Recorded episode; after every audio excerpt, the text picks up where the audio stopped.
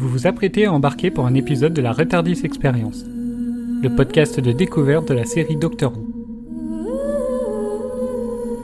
Allez, montez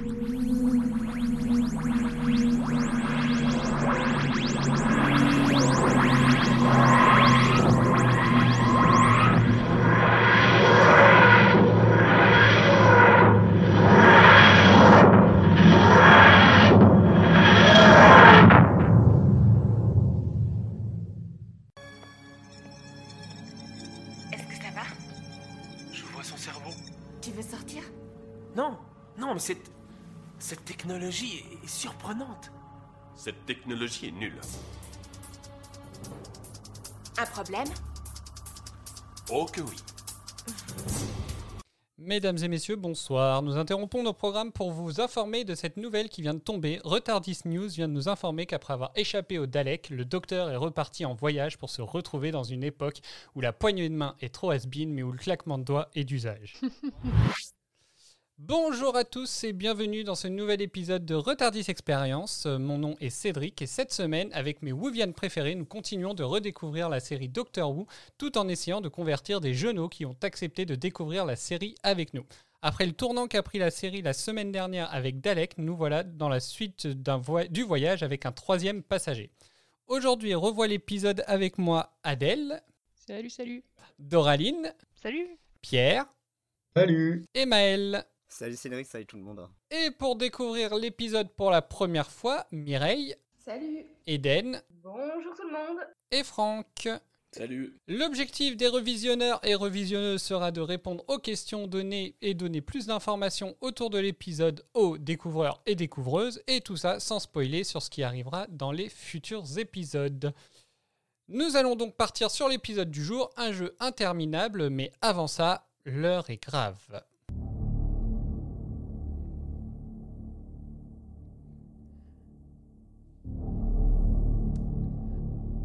Adèle a quelque chose à nous dire, nous t'écoutons. Chers camarades, bonjour. Si je prends la parole avant le début de cet épisode, c'est que je dois des excuses publiques.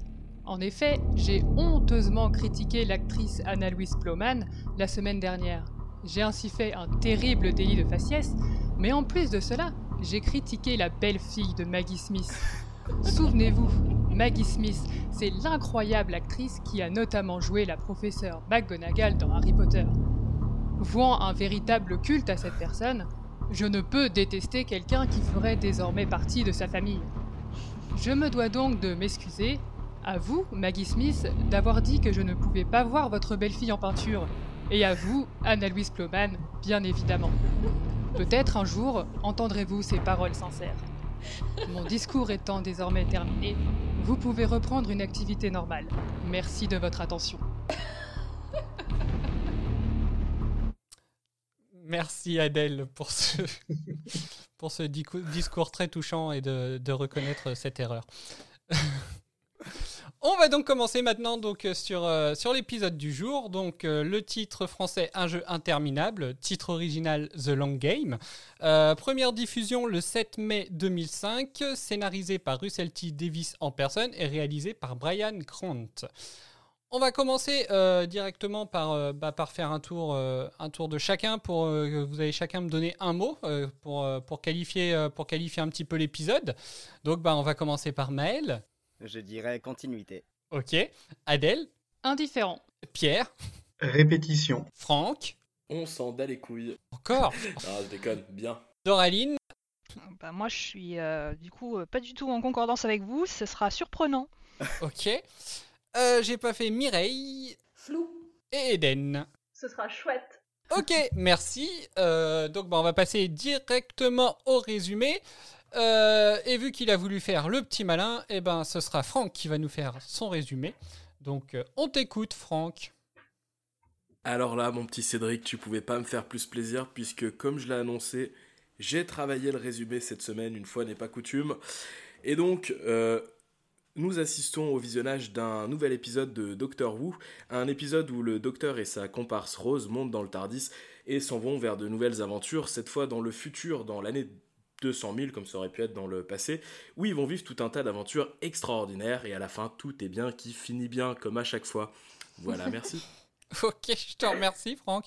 Euh, Waouh C'était un résumé assez complet pour vous ou, ou mieux faire Comment Il a mis tous les éléments principaux, c'est- c'était parfait. Bravo. Non, il n'y a rien à ajouter.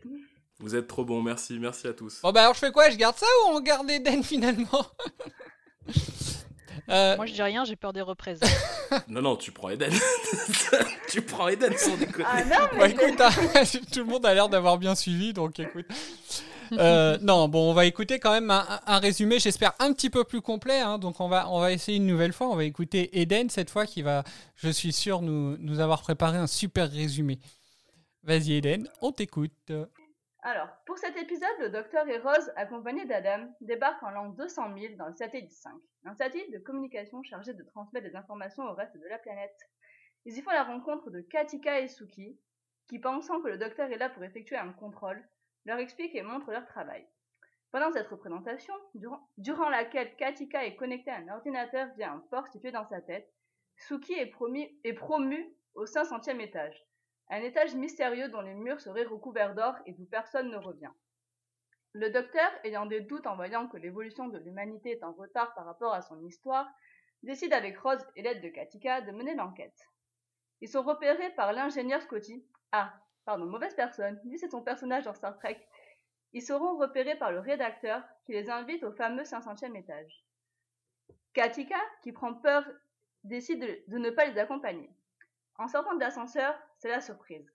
L'étage est en fait un enfer glacé et les gens promus depuis toutes ces années sont réduits à un état de zombie. Ils font alors la rencontre du rédacteur et de son chef, Jacques Raffès, une vilaine créature agglutinée au plafond et dont le froid le maintient en vie.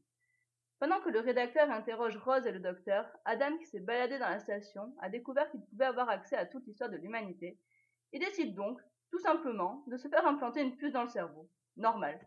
Grâce au téléphone que Rose lui a prêté, il appelle ses parents afin de laisser un message pour pouvoir à son retour dans le présent revendre les technologies futures. Lors du téléchargement des données, le Jacques Raffès contrôle son cerveau et découvre toute la vérité. Katika, qui a vaincu sa peur et s'était débrouillée pour elle aussi se rendre au 500e étage, a entendu toute la conversation, pirate le système avec sa propre puce et détraque, le système de refroidissement. Le Jacques Raffès et le rédacteur s'entretuent pendant que Rose, le docteur et Katika s'enfuient. L'épisode se finit sur le retour d'Adam chez ses parents, où le docteur détruit les informations récoltées et l'interdit de revenir dans le TARDIS. Vachement complet, dis donc. Je crois que c'est le résumé le plus complet qu'on nous ait fait jusqu'à maintenant. Je te mettrai un 20 sur Je sais, 20. Bah ouais. vraiment bien. Tu, tu, tu, tu as laissé aucun détail de côté, euh, sans, sans non plus nous raconter entre guillemets tout l'épisode. Donc, euh, enfin pour moi ça me, moi ça me convient. Est-ce que vous avez Non. quelque chose à rajouter les autres? Non. Oh bah non, non, non. Oh bah non, ouais. Non, non. C'était parfait. Est-ce que je peux remercier Eden euh, de m'avoir fait découvrir l'épisode Ah ouais, mais euh, enfin sachant que juste, à- juste avant tu l'as expliqué, donc tu l'as résumé, donc je suis pas sûr qu'on va y croire là pour le coup. Ok, bon, bah voilà. Euh, donc bah, on va passer maintenant au, au- au ressenti, euh, un ressenti global d'Oraline de l'épisode. donc on va, on va commencer bah, bah, par Mireille. Tiens, euh, Mireille, qu'as-tu pensé de cet épisode? Euh, clairement, ce sera pas mon épisode préféré. J'ai, en fait, j'ai l'impression que ce- cet épisode-là, il y avait un message caché et que je l'ai pas saisi. Donc euh, voilà, j'ai vraiment cette sensation de pas avoir compris euh, la, la trame de l'épisode. Donc euh, j'ai pas, ouais, j'ai pas hyper adhéré. Ok. Franck? Eh ben, j'ai adoré l'épisode, euh, mais vraiment. En fait, euh, je sais pas l'expliquer, j'ai pas forcément cherché de second sens ou pas, mais euh, l'histoire, tout, je- c'est vraiment, je pense, l'épisode qui, jusqu'à aujourd'hui, m'a le plus plu de, de- des, des premiers qu'on a vus euh, pour le podcast. Ok, bah super. Eden? Bah moi, comme Franck, c'est un épisode que j'ai bien aimé. euh. C'est- Je dirais pas que c'est mon épisode préféré pour le moment, mais il fait partie euh, pour le moment des, des épisodes que j'ai préférés. Ok, super. Euh, alors c'est marrant parce que, enfin, Mireille, tu disais que tu n'arrivais pas à voir le, le- message caché, mais enfin, je trouve que le, le message est plus que flagrant, quoi. J'ai jamais, enfin, j'ai pas vu de message caché là-dedans. euh. Enfin bref, on va, on va déjà voir avec euh, avec les autres. Euh, Pierre, qu'est-ce que ça t'a fait de revoir l'épisode?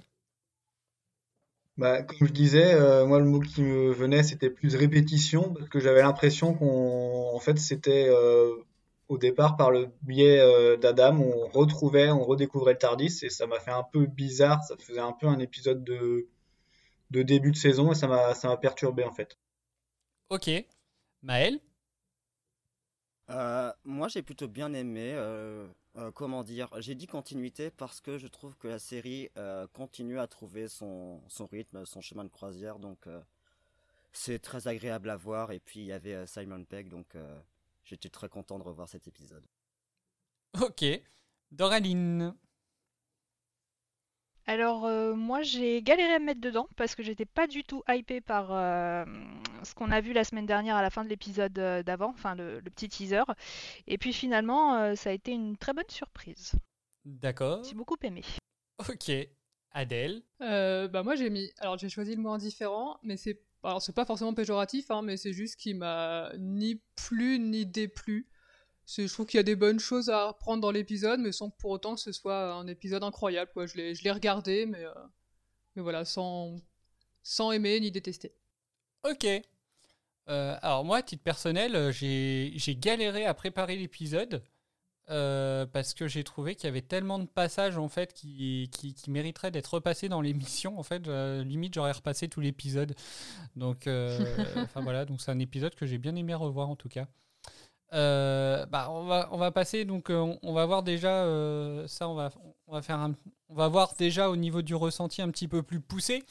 Euh, au niveau déjà, on va dire, du, du scénario en lui-même, de l'explication, est-ce que pour vous, il y a quelque chose qui, qui, sort un petit peu, qui, qui vous a plu dans le scénario, ou c'était plus peut-être euh, après un petit peu plus loin, les persos, les... euh, euh, Mireille, qu'est-ce qui, toi, qu'est-ce qui t'a bloqué finalement sur cet épisode-là, même si sans l'avoir détesté, il t'a pas laissé, enfin, il t'a pas plu plus que ça, quoi?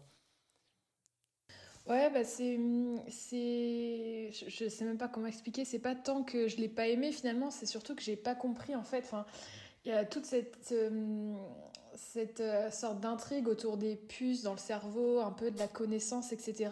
Donc j'ai compris l'histoire en elle-même, mais j'ai l'impression que ça voulait, enfin que soit les scénaristes, soit le producteur, etc. voulaient faire passer un message et que je l'ai pas saisi. Et du coup, c'est assez frustrant comme sensation. Donc euh, voilà, mais après en soi, il était sympa à regarder, mais euh, voilà, j'étais juste un peu, un peu perdue et j'ai eu un peu de mal à rentrer dans l'histoire aussi. D'accord. En fait, oui, pour toi, ça te manquait le fait justement de pas comprendre peut-être le message. Tu cherchais absolument à se connaître, à, à comprendre le message caché entre guillemets pour euh, pour te mettre dedans, dans l'épisode en fait. C'est ça, j'ai horreur de pas comprendre euh, quelque chose et là, du coup, j'ai cette sensation-là, donc euh, voilà, je suis, euh, je suis Il charge faut, il faut à tout prix que dans l'épisode il y ait une morale, sinon c'est pas intéressant. Bah, pas forcément une morale, mais, mais euh, s'il y a un truc euh, sous-jacent, que, que, que je puisse le comprendre, quoi. Et là, j'ai l'impression qu'il y en a un, mais que je l'ai pas compris, donc euh, voilà.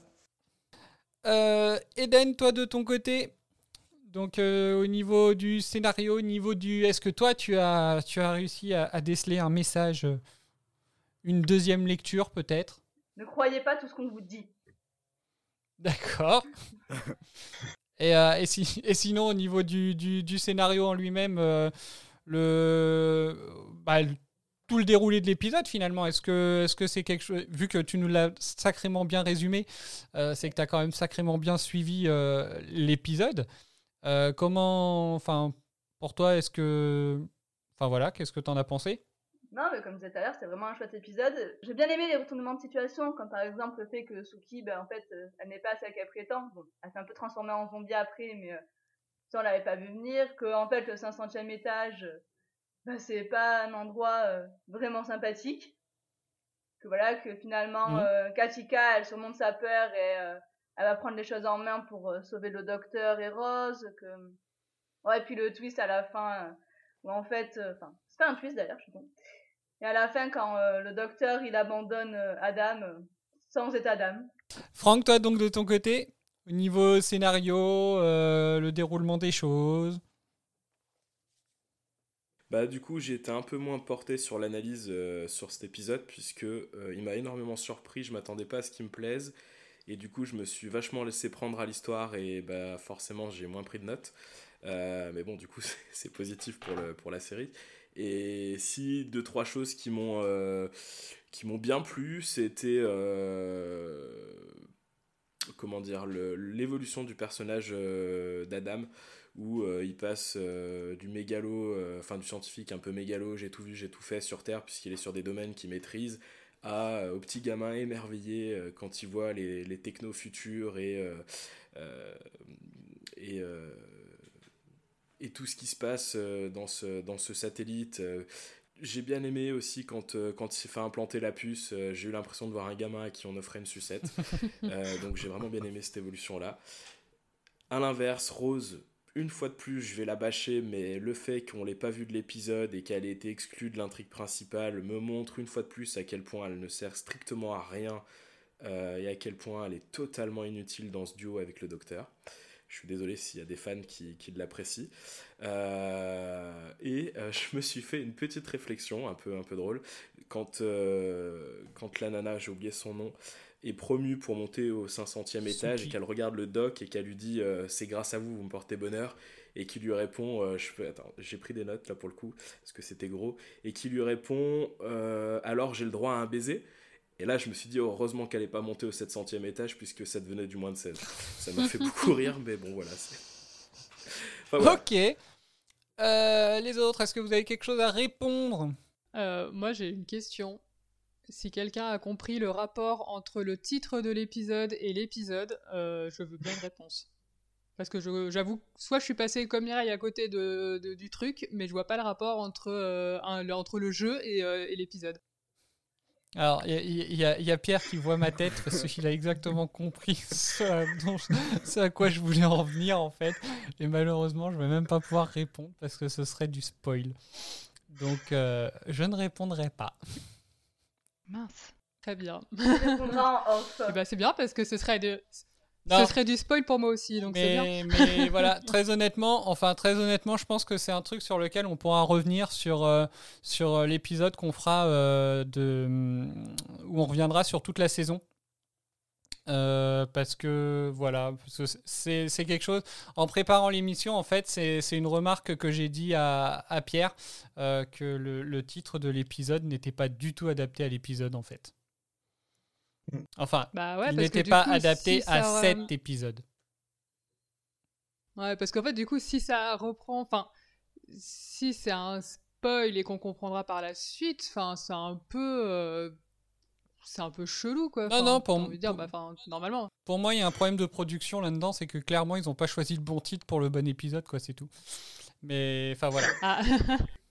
et surtout que, alors, je crois, alors ça fera peut-être partie des anecdotes euh, de plus tard, je ne sais plus, mais euh, je crois qu'il y avait euh, des anciens scénarios et avec des titres qui ont été finalement abandonnés et c'était genre en anglais c'était The Companion Who Couldn't Do ou hmm. alors il y avait aussi le titre Adam qui finalement était beaucoup plus adapté. Hein. Alors après peut-être que The Companion Who Couldn't Do ça spoilait un peu l'épisode et la fin de, l'épisode, mais c'était quand même un peu plus logique quoi par rapport à l'intrigue.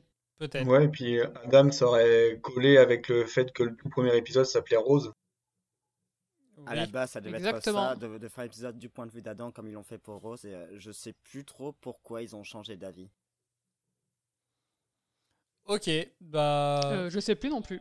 Ce sera. On, reparlera de ce, de, ce fameux titre, euh, mais pas dans cette émission-là. Ils ont peut-être changé d'avis parce que. Ils ont peut-être changé d'avis parce que finalement Adam c'est un petit con.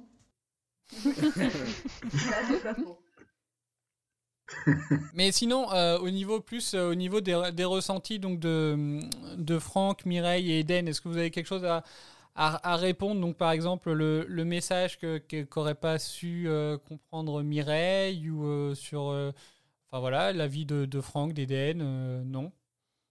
Par rapport au message, il y en a un.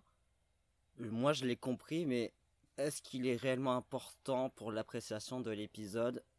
Je, ne pense pas. Ce qui fait que tu comprends certes le message, mais c'est pas un truc qui va transcender ton visionnage. Ok. Euh, moi, je suis pas d'accord, tu vois.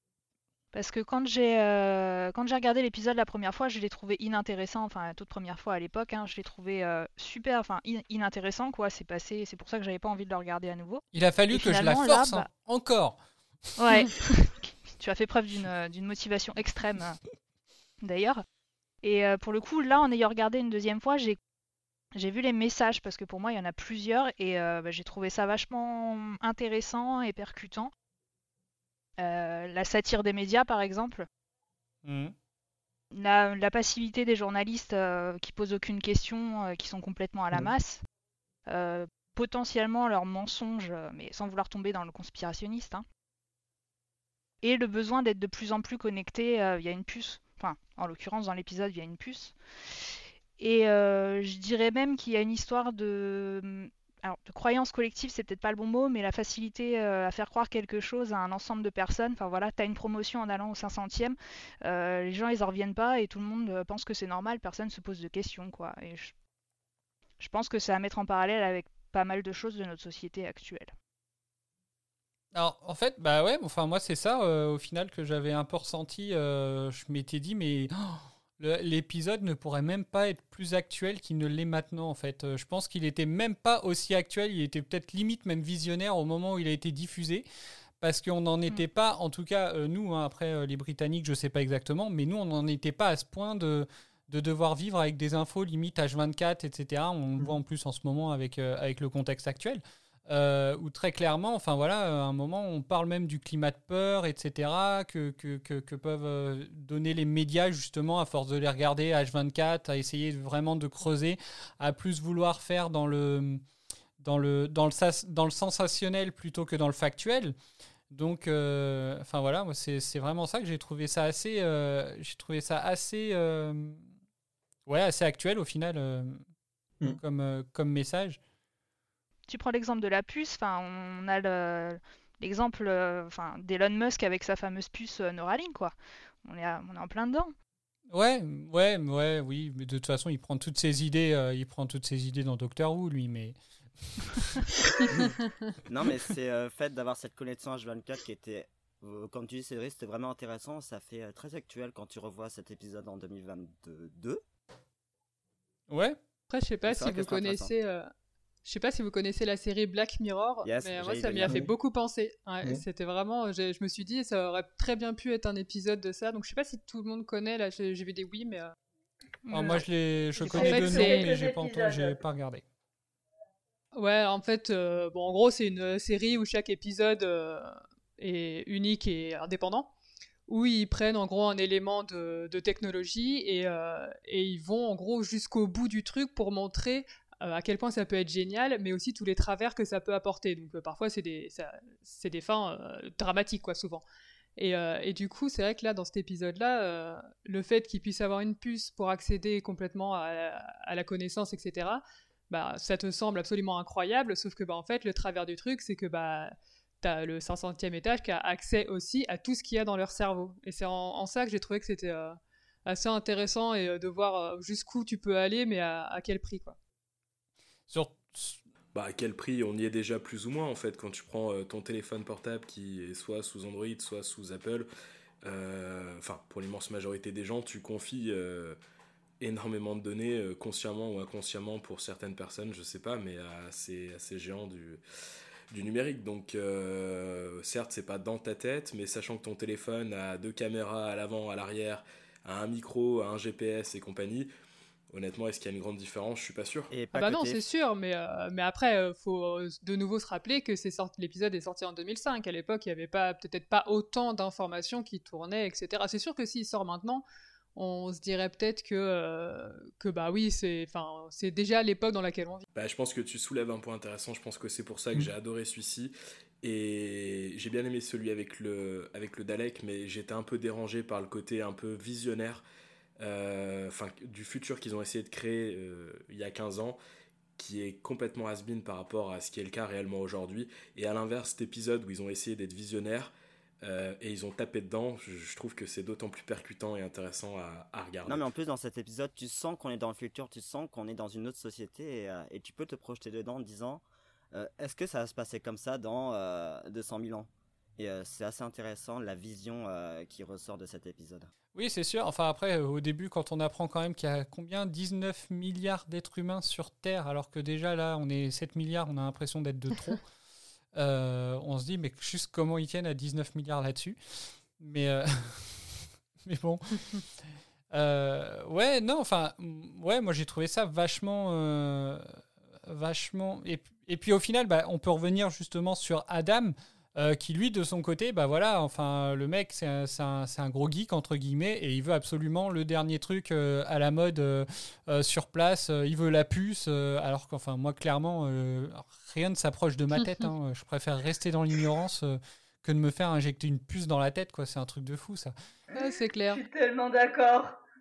Ouais, mais est-ce que c'est pas un discours. Je suis désolé, ne te vexe pas de ce que je vais dire, hein, surtout. Mais est-ce que c'est pas un discours de. Comment je pourrais dire euh, Pas de réac, mais de. Euh, tu prends les gens il y a 20 ans en arrière, il y en a plein qui avaient ce même discours-là avec les téléphones, enfin les smartphones et compagnie. Euh, jamais je serai connecté en permanence. Et au final, aujourd'hui, tu regardes 20 ans plus tard, l'immense majorité des gens est ultra connectée. Est-ce que la suite logique à ça, c'est pas peut-être pas à très court terme, mais à moyen long terme, est-ce que c'est pas une puce euh, qui nous relie tous les uns les je autres? pense que euh, je pense qu'il y a quand même un il y a un juste milieu à avoir euh, très personnellement. Enfin voilà moi je suis un gros geek aussi. J'aime bien avoir tout ce qui est high tech le, téléphone portable je suis un peu l'actu. J'aime bien avoir un des plus récents généralement. Mais très clairement jamais rien on, ne foutra jamais rien dans le crâne quoi. À partir du moment où justement mais ce sera ce, ce sera pas conscient enfin, là, il était conscient. Je, te donne un exemple tout bête. Avec l'évolution de la, de la, médecine et des choses comme ça, imagine par la suite, on arrive à, créer un œil, euh, un œil électronique. Tu as un souci à un œil, tu perds la vue. Et on te propose de te greffer un module électronique. Bah, mine de rien, tu vas commencer euh, entre ne plus voir du tout et avoir des, des modules euh, électroniques qui te permettent de, de, retrouver un sens perdu, je pense que petit à petit, on va amener les gens à accepter de plus en plus. C'est ce qui se fait en fait à chaque nouvelle technologie. On, on amène les gens à l'accepter de plus en plus jusqu'au moment où ça devient normal. Et, et c'est tellement normal que ceux qui sont en dehors, on va dire, de cette normalité, deviennent des minorités et euh, franchissent le pas un peu plus facilement par la pression euh, qu'il peut y avoir autour d'eux. Peut-être. C'est un exemple complètement farfelu, hein, j'en suis d'accord, mais c'est juste pour, euh, pour euh, montrer comment euh, quelqu'un qui pourrait être réfractaire d'entrée de jeu pourrait accepter d'avoir un module greffé à mm. terme. Adam, je suis pas sûre que ce soit, ce soit l'aspect technologique qui l'ait attiré, c'est vraiment l'attrait de la connaissance et du savoir qui l'ont qui l'ont poussé et à, ouais, qui l'ont poussé à se faire greffer la puce. Je pense que l'aspect technologique, ils s'en foutaient un peu. l'aspect technologique, c'est juste pour pouvoir les développer dans le présent et après avoir se gagner plein d'argent. Hein. C'est la technologie s'en fout, c'est vraiment. Tu penses qu'il était vénal? Bah, Pour le coup, oui. Bah, tu vois, bah, je sais pas, moi je voyais plutôt comme un, comme je disais plutôt, comme un gamin qui euh, voit une nouvelle technologie euh, qui a l'air super tendance et il est là, euh, ah putain, trop bien, je le veux, je le veux, je le veux. Je le voyais plus comme ça que, que comme le mec qui voulait se faire du, de l'oseille sur, sur ça en revenant dans le passé. Un peu des deux, je pense qu'il fait ça parce que oui, en effet, ça l'intrigue. Il... Ça l'intrigue, hein mais il veut aussi ça parce que ça va lui apporter plein de connaissances dont il va pouvoir euh, se servir pour ensuite gagner de l'argent. Je pense que tu fais référence au fait qu'il laisse des messages à ses parents euh, comme preuve entre guillemets de ce qu'il voit et de ce qu'il entend. Et moi, j'ai plutôt interprété ça comme, euh, bah, comme ça, je pourrais parler de ce que j'ai vu sans qu'on me prenne pour un taré, j'aurais des preuves. Mais je pense pas qu'il voulait utiliser ça à des fins bah, financières. Enfin, je pense pas je pense un peu comme ça. Alors, en fait, quand on, enfin, quand j'ai fait des recherches euh, pour les anecdotes, etc., euh, j'ai trouvé en fait euh, une info sur Adam, comme quoi en fait il y avait des scènes coupées dans, dans cet épisode-là, et, et, qui explique pourquoi il cherche à tout prix à avoir la connaissance. Et ce serait expliqué en fait par le fait que son père était atteint d'une maladie et qu'il en est décédé, si je dis pas de bêtises et que du coup, il cherche en fait à avoir la connaissance pour pouvoir revenir euh, dans le passé et sauver son père. Donc pas du tout pour de l'argent, Hélène. Ça. Elle avait qu'à laisser ces scènes.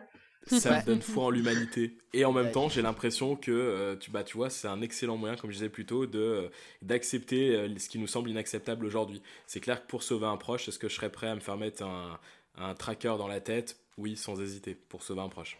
Mais c'est dommage que de, de, couper des scènes comme ça, parce que du coup, ça explique, euh, ça explique à peu près toutes les actions d'Adam dans l'épisode. Et du bah, coup, là, euh, là on, spécule, alors que s'il y avait eu ces scènes-là, ça aurait été euh, clair et net, quoi. Bah c'est ça, puis je trouve qu'il aurait vachement gagné en profondeur en plus le personnage. Ouais. que C'est vrai que là, t'as juste l'impression que c'est un petit, un petit imbécile euh, qui, qui fait n'importe quoi et qui, ouais, qui fout le bordel quoi. Ouais, mais après, est-ce que c'était justement pas un moyen euh, plus facile, entre guillemets, euh, de se débarrasser de lui dans la série Mm. Euh, Parce qu'en gros, si tu lui donnes, euh, si tu lui donnes ce, euh, sa- ses motivations légitimes, le spectateur s'attache à lui. Donc, au moment où le docteur, en fait, le, le bazarde, j'ai envie de dire, bah là, le spectateur, bah, c'est qui le salaud là-dedans C'est le docteur, quoi. Alors que là, pour l'instant, quand tu sors sur la fin de l'épisode, bah, tu te dis que c'est Adam qui a été carrément con, quoi. Donc, Ouais, mais euh, dans ce cas, pourquoi t'as intégré Adam dans l'aventure et euh, qu'est-ce que tu voulais en faire au final si c'est pour enlever ces scènes-là qui lui auraient ajouté du background et une histoire intéressante? Hein Bah c'est c'est c'est justement en fait le Adam il a été euh, il a été ajouté dans dans l'épisode pour dire alors à l'époque euh, comme justement euh, vous êtes plusieurs à le dire que l'alchimie entre Rose et le docteur était pas exceptionnelle en fait c'était pour dire que Rose elle n'était pas arrivée là par hasard que le docteur l'avait choisi et que finalement Adam il n'avait pas été choisi et que c'était pour ça qu'il était pas euh, qu'il avait été viré à la fin de à la fin de l'épisode ah, D'ailleurs, il le dit, hein, le docteur. hein, il le dit, moi, je garde que les Attends, bons. mais euh, petite question. Ils sont tournés comment les épisodes? Enfin, toute, une, toute une saison est tournée avant diffusion ou est-ce que euh, euh, c'est en temps réel? Enfin, tu, Ils tournent un épisode, ils le diffusent, ils en tournent un autre, ils le diffusent?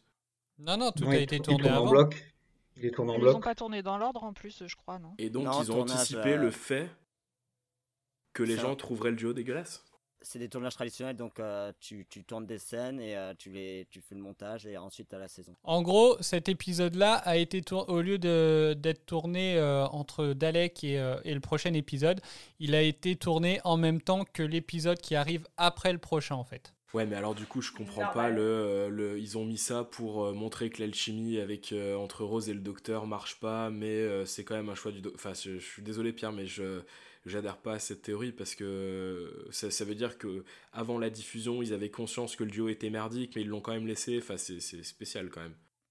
Non, c'était pas forcément qu'ils avaient conscience que le duo était merdique, mais c'est les... en fait Rose, il a été tourné au début avec deux autres euh, deux autres épisodes et plus tard dans la saison, enfin plus tard dans, dans le tournage, il y a eu l'épisode de Adam avec euh, bah, du coup l'épisode de- mentionné par Cédric. Que de mystère, que de mystère. Putain, les gars, vous m'avez perdu si je suis honnête. Écoute, je suis juste déçu parce que, a priori, on le reverra pas de ce que de, de ce qu'a dit Cédric et je suis un peu déçu parce que euh, je commence un peu à m'attacher à, à ce gars et bah, tant pis si on le revoit pas, mais c'est dommage. Après, enfin voilà, donc dans tous les cas, euh, il a été, euh, ils ont considéré que de toute façon, il s'était mis en danger, qu'il avait mis en plus en danger euh, le docteur, parce que sans lui, euh, le docteur pouvait euh, réussir à rester entre guillemets secret.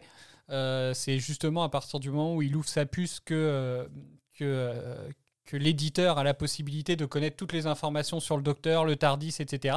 À partir de là, le mec, il voulait, il voulait prendre le Tardis. Et enfin voilà, donc c'est à partir de là, en fait, c'est cette grosse connerie qui a été faite euh, qui fait que de toute façon, le docteur ne voulait pas reprendre le risque avec ce- cette personne-là qui lui a limite été imposée en plus par Rose, parce que c'est pas lui comme, euh, comme il a pu le faire euh, sur un précédent épisode où il a fini lui-même par dire à Mickey viens avec nous.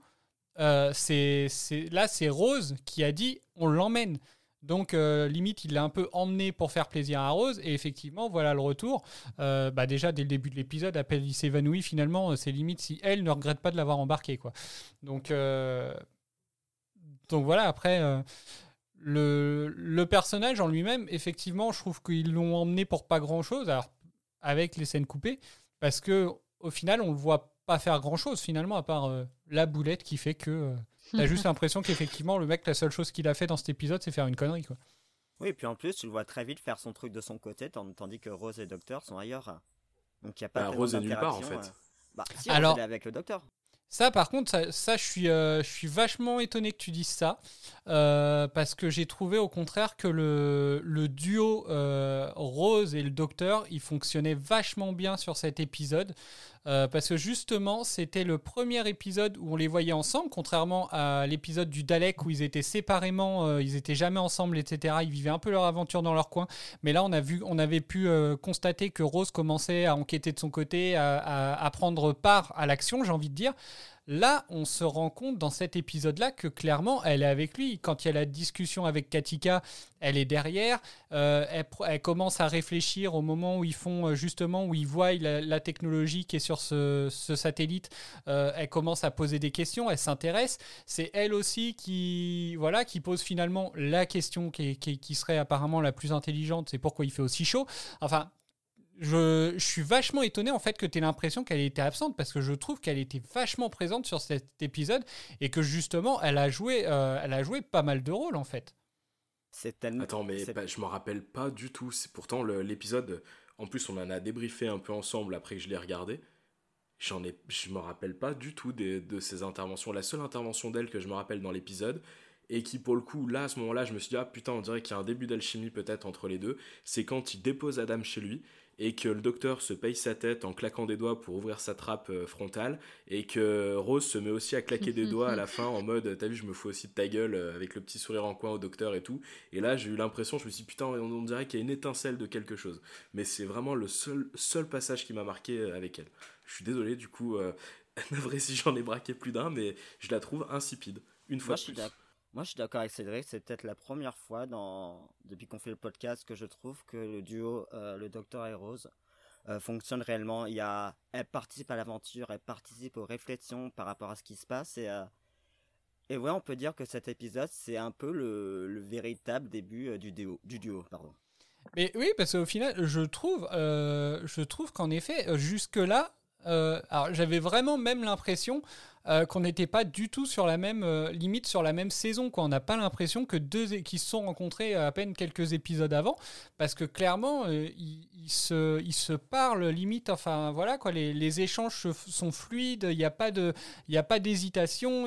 Enfin c'est vraiment comme si c'était un duo qui voyageait ensemble depuis mes, mes délustres quoi. Donc c'est pour ça qu'en fait ça, m'étonne vachement. Après enfin moi personnellement non ça m'a pas braqué.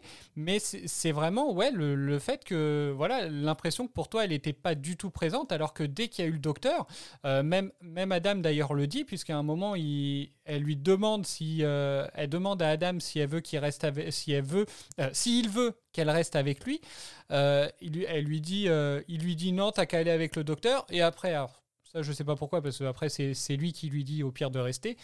Et euh, qui lui dit de toute façon, tu préfères être avec lui, euh, ce serait difficile de se mettre entre vous.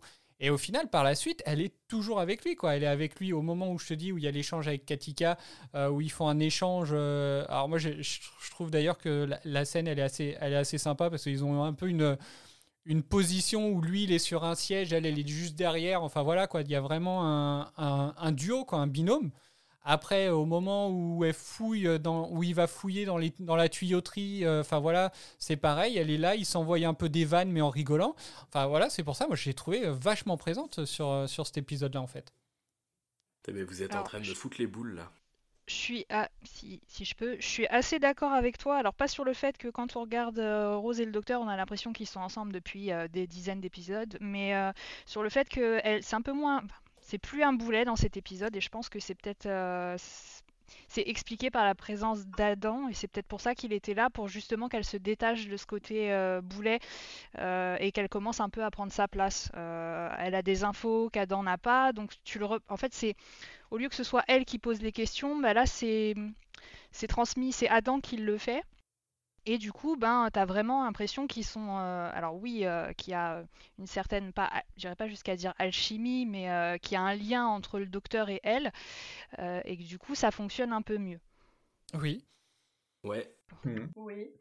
Et t'as pas trouvé ça insupportable? Non, au contraire, je l'ai trouvé plutôt bien, bien amené. Enfin, ça a été fait en douceur. Pourquoi j'aurais trouvé ça insupportable? Ben, alors après, encore une fois, je suis pas objectif parce que je pense que je l'ai un peu pris en grippe. Vu comme vous m'en parlez, euh, ouais, bah ouais, le côté geek, euh, enfin le côté un peu gamin émerveillé, insouciant de, de, ce qui aurait pu arriver. Ouais, je m'y suis un peu attaché. Mais euh, pour c'est parce qu'il me ressemble. Hein? Je dis c'est parce qu'il me ressemble. bah, je crois, je pense qu'il nous ressemble tous dès qu'on a un petit côté technophile. Mais pour revenir sur ce que tu disais, Dora, euh, d'entrée de jeu, quand ils sortent du Tardis, j'ai littéralement l'impression que le Doc et Rose se foutent de la gueule d'Adam, mais, mais vraiment. Et, et moi, ça m'a agacé venant de Rose parce que dans ma tête, je me suis dit, mais. Oh, t'étais euh, t'étais dans la même position qu'Adam euh, au cours des quatre derniers épisodes, donc euh, t'as aucune légitimité pour te payer sa tête en fait. Ce J'ai pas passage, ça. ce passage, il m'a énervé aussi. Qu'elle fasse euh, genre la, la, la meuf qui sait tout, euh, genre vas-y, euh, le docteur, donne-moi euh, toutes les infos que j'ai à savoir, et puis comme ça je me la pète devant. euh. Après, oui, Devant alors que- Adam, alors qu'il y a le docteur qui exactement lui a ce que tout j'ai expliqué pensé. juste avant. Je me suis dit, ah, la- je me suis dit littéralement dans ma tête, ah, cette vieille meuf. Ah, après, je pense qu'il y a, il y a peut-être une, il y a peut-être une petite. Adèle, est-ce que t'as pas été plus, plus vulgaire et plus, euh, si t'es honnête? Non, non, non, j'ai vraiment, vraiment dans ma tête, j'ai hésité. À... Attends, je crois même que je l'ai mis dans mes notes. Vieille meuf, je crois que j'ai marqué. Attends, après, il va falloir qu'elle repasse des excuses. Oui, j'ai marqué v... VM qui veut impressionner Adam. Tu vois Vieille meuf. Non, mais Bah après, écoute, je pense exactement comme toi. non, mais après, je, est-ce qu'il y aurait pas aussi peut-être un petit, euh, un petit moyen, un, petit- un- un petit renvoi euh, par rapport à l'épisode précédent où justement euh, Adam avait quand même le melon justement euh, au moment où il y a eu la petite scène, Mm. la petite scène de flirt. où il disait ouais bah ouais je suis intelligent à 8 ans j'ai réussi à hacker ça et tout est-ce que c'était juste pas un moyen de rééquilibrer les choses en lui montrant bah tu vois gars tu connais pas tout et, et elle son petit plaisir personnel peut-être de se venger d'avoir d'être passé un peu pour la con de la, la con du précédent quoi Ouais, j'adhère plus à cette, euh, à cette théorie-là que, que à l'autre. Ouais. Ouais, Pareil pareil. pour moi. Bah, elle a aucune légitimité parce que d'un côté, Adam, euh, par rapport à son époque, je pense qu'il est réellement savant, je pense qu'il sait réellement des choses et qu'il déduit réellement des choses. Autant Rose, euh, à part euh, répéter et redégueuler ce qu'on lui a fait avaler, euh, enfin ce que le docteur lui a fait avaler, j'ai pas l'impression qu'elle apporte euh, plus que ça. Donc, euh, pas bon. On verra, hein, peut-être. Franchement, j'ai hâte de voir le prochain épisode, juste pour voir si l'étincelle de la fin euh, dans le duo s'intensifie ou si ça retombe net. euh. Non, mais après, après dans tous les cas, euh, enfin voilà, effectivement, de toute façon, le duo, il a toujours eu, il a eu du mal à, démarrer. Après, est-ce qu'il va, il va tenir, est-ce qu'il va prendre réellement, on ne sait pas, parce que voilà, moi j'ai trouvé que sur cet épisode, on voilà, il, se, il, était beaucoup plus. Enfin voilà, il y, il y avait vraiment une aventure en commun, euh, ce qui n'avait pas été le cas finalement euh, sur les précédents épisodes, euh, à part, à part peut-être le premier éventuellement, parce que voilà, elle est mise dans le bain tout de suite, Rose, mais sinon le deuxième, bah, comme on l'avait dit, elle, elle était planquée. Le troisième, bah, c'est pareil. Elle a fait hein. aventure à part. Donc, euh, donc voilà, mais en même temps, c'était l'épisode qui était, euh, qui, qui était à part. Euh, après, les, les deux épisodes, le- l'épisode double, bah, c'est pareil. Au final, elle suivait le docteur, mais elle prenait pas part, quoi. Donc, euh, donc en fait, elle- elle, su- elle subissait l'action plus qu'elle entreprenait des choses par rapport à cet épisode-là. Voilà, donc là on arrive peut-être à la fin de sa montée en compétence, j'ai envie de dire, euh, où, elle, où elle commence à apprendre des choses, elle utilise même, elle va même jusqu'à utiliser le, le tournevis sonique du docteur, donc, euh, donc, euh, enfin voilà, après on verra effectivement hein, comment que ça, comment que ça va évoluer sur la suite, mais c'est vrai que perso j'avais trouvé que sur cet épisode c'était quand même le premier épisode où, justement ça, ça passait bien quoi. T'en as pensé quoi toi à ce niveau-là, Mi- Mireille?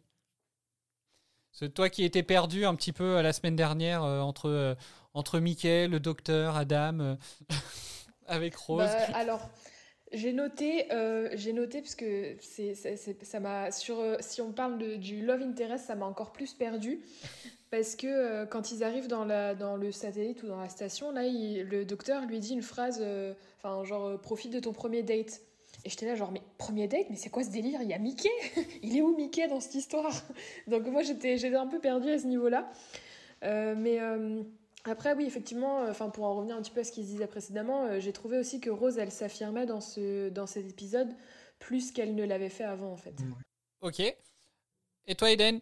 Euh, non, moi un peu comme Mireille, euh, dans le dernier épisode j'étais un peu perdue en, comme tu disais, hein, mais euh, en fait tu penses ça y est, t'as déjà oublié Mickey, c'est Adam, c'est le docteur. Là on voit que dans cet épisode, euh, bah, c'est un peu pareil, c'est Adam, il- Adam le docteur, on voit quand ils rentrent dans l'ascenseur ils se tiennent la main. C'est vrai que c'est un peu perturbant. Après au niveau de Rod en elle-même, comme vous dites, c'est vrai que c'est le premier épisode où elle prend un peu les choses en main. Donc euh, ça fait plaisir à voir, même si c'est pas non plus euh, Parfait, Ah bah hein, c'est mais- sûr. Après, mais c'est surtout qu'en plus, je trouve quand même sur euh, là, on va passer plus euh, plus parler au niveau des personnages. Donc, on a déjà pas mal parlé de, de- de- de- du docteur et Rose, euh, surtout de Rose et de Adam. Mais euh, Adam, Adam. Mais en fait, je trouve que ils ont comment dire? Je trouve qu'il y avait pas mal de personnages quand même et que c'était assez complet en termes de personnages. Qu'est-ce que vous en avez pensé, vous? J'aurais Ouais. peut-être dû vous poser la question avant, avant de dire moi mon avis, excusez-moi. Et vas-y, Franck, tu disais? Non, non, je confirmais ce que tu disais. Je trouve aussi que c'était assez complet et, et les personnages étaient assez intéressants. Et Eden, toi aussi, je crois que tu allais parler. Non, j'ai dit exactement la même chose.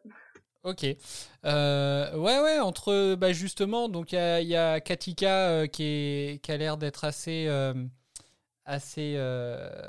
carriériste. Il y, a, la petite Suki euh, toute mignonne au début. Puis, enfin voilà, dé- déjà, je trouve que ces, deux personnages, en fait, on arrive à vachement les, intégrer assez rapidement. On arrive à comprendre un peu qui c'est, et puis j'ai envie de dire, on a envie de les suivre. Euh, alors que, enfin voilà, euh, la session à laquelle, euh, à, laquelle apparaît, enfin à laquelle assiste le docteur et Rose. Enfin voilà, hein, il n'y a pas que les deux, mais pourtant, enfin voilà, on arrive quand même à s'intéresser à ces deux personnages. Et j'ai trouvé ça, je les ai trouvés bien construites en fait, ces deux persos. En plus, ça donne des clés sur comprendre l'époque dans laquelle sont euh, le docteur et Rosa. Ouais, et elles ont même un background, ce qui n'était pas le cas euh, des autres personnages euh, secondaires qu'on a pu voir dans les épis- épisodes passés. Même dans Dalek, qui est un épisode que j'ai bien aimé, encore une fois, où Godard, bah, tu sais pas d'où elle venait, tu la voyais à l'instant T, mais tu voyais ni le avant, ni le après. Euh, là, avec Suki, bon, bah, il y a un espèce de fond, tu vois, t'as l'impression qu'il y a quelque chose. Ouais. J'ai bien aimé. euh, Alors, c'est vrai que moi, alors j'étais déçu en fait qu'on la voyait pas plus, euh, Suki. Mais j'ai bien aimé bah, le passage au final où, elle est promue au, au 500e étage. Je vais vous le passer ce passage-là parce qu'en fait, il y a, y a deux passages sur cette seule scène. J'ai galéré, Eden en est témoin, à, à- à décider en Oui. fait de quel passage je passerai. Mais euh, on va déjà passer le premier que j'ai trouvé quand même vachement sympa et c'est là qu'on a pu faire euh, enfin la, la connaissance de, de l'éditeur joué par euh, le, le geek britannique, euh, enfin l'un des geeks britanniques les plus connus, Simon Pegg. Euh, donc voilà, donc on va, on va écouter le passage. Qui êtes-vous? Je suis l'éditeur. Qu'est-ce qui se passe ici? Il y a, y a- y a plein... Il y a plein de cadavres partout. Pourquoi? Avant de poser vos questions, vous voulez bien nous confirmer votre nom?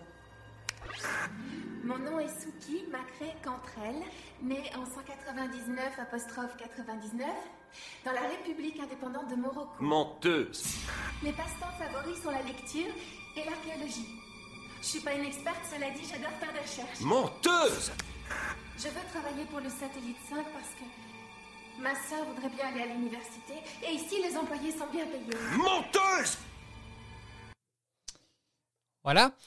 Euh, Donc alors, j'aime bien en fait le j'aimais bien ce, ce- ce perso où justement il était un peu tout gentil, tout mignon, tout limite naïf en fait, tu vois. Euh, D'ailleurs quand elle arrive euh, quand elle arrive au 500e étage, euh, bah voilà, donc déjà elle voit les cadavres mais par contre euh, elle a pas peur d'y aller. Mais euh, mais voilà quoi, il y a un peu la naïveté euh, enfin, elle fait bien la naïve quoi. Je trouve. Alors, moi, je- sur cette scène-là, j'ai euh, plusieurs choses à dire. Déjà, la scène des, des cadavres slash squelettes, elle m'a fait sursauter, littéralement. J'ai fait un bond dans mon lit. Euh, j'ai vraiment eu peur.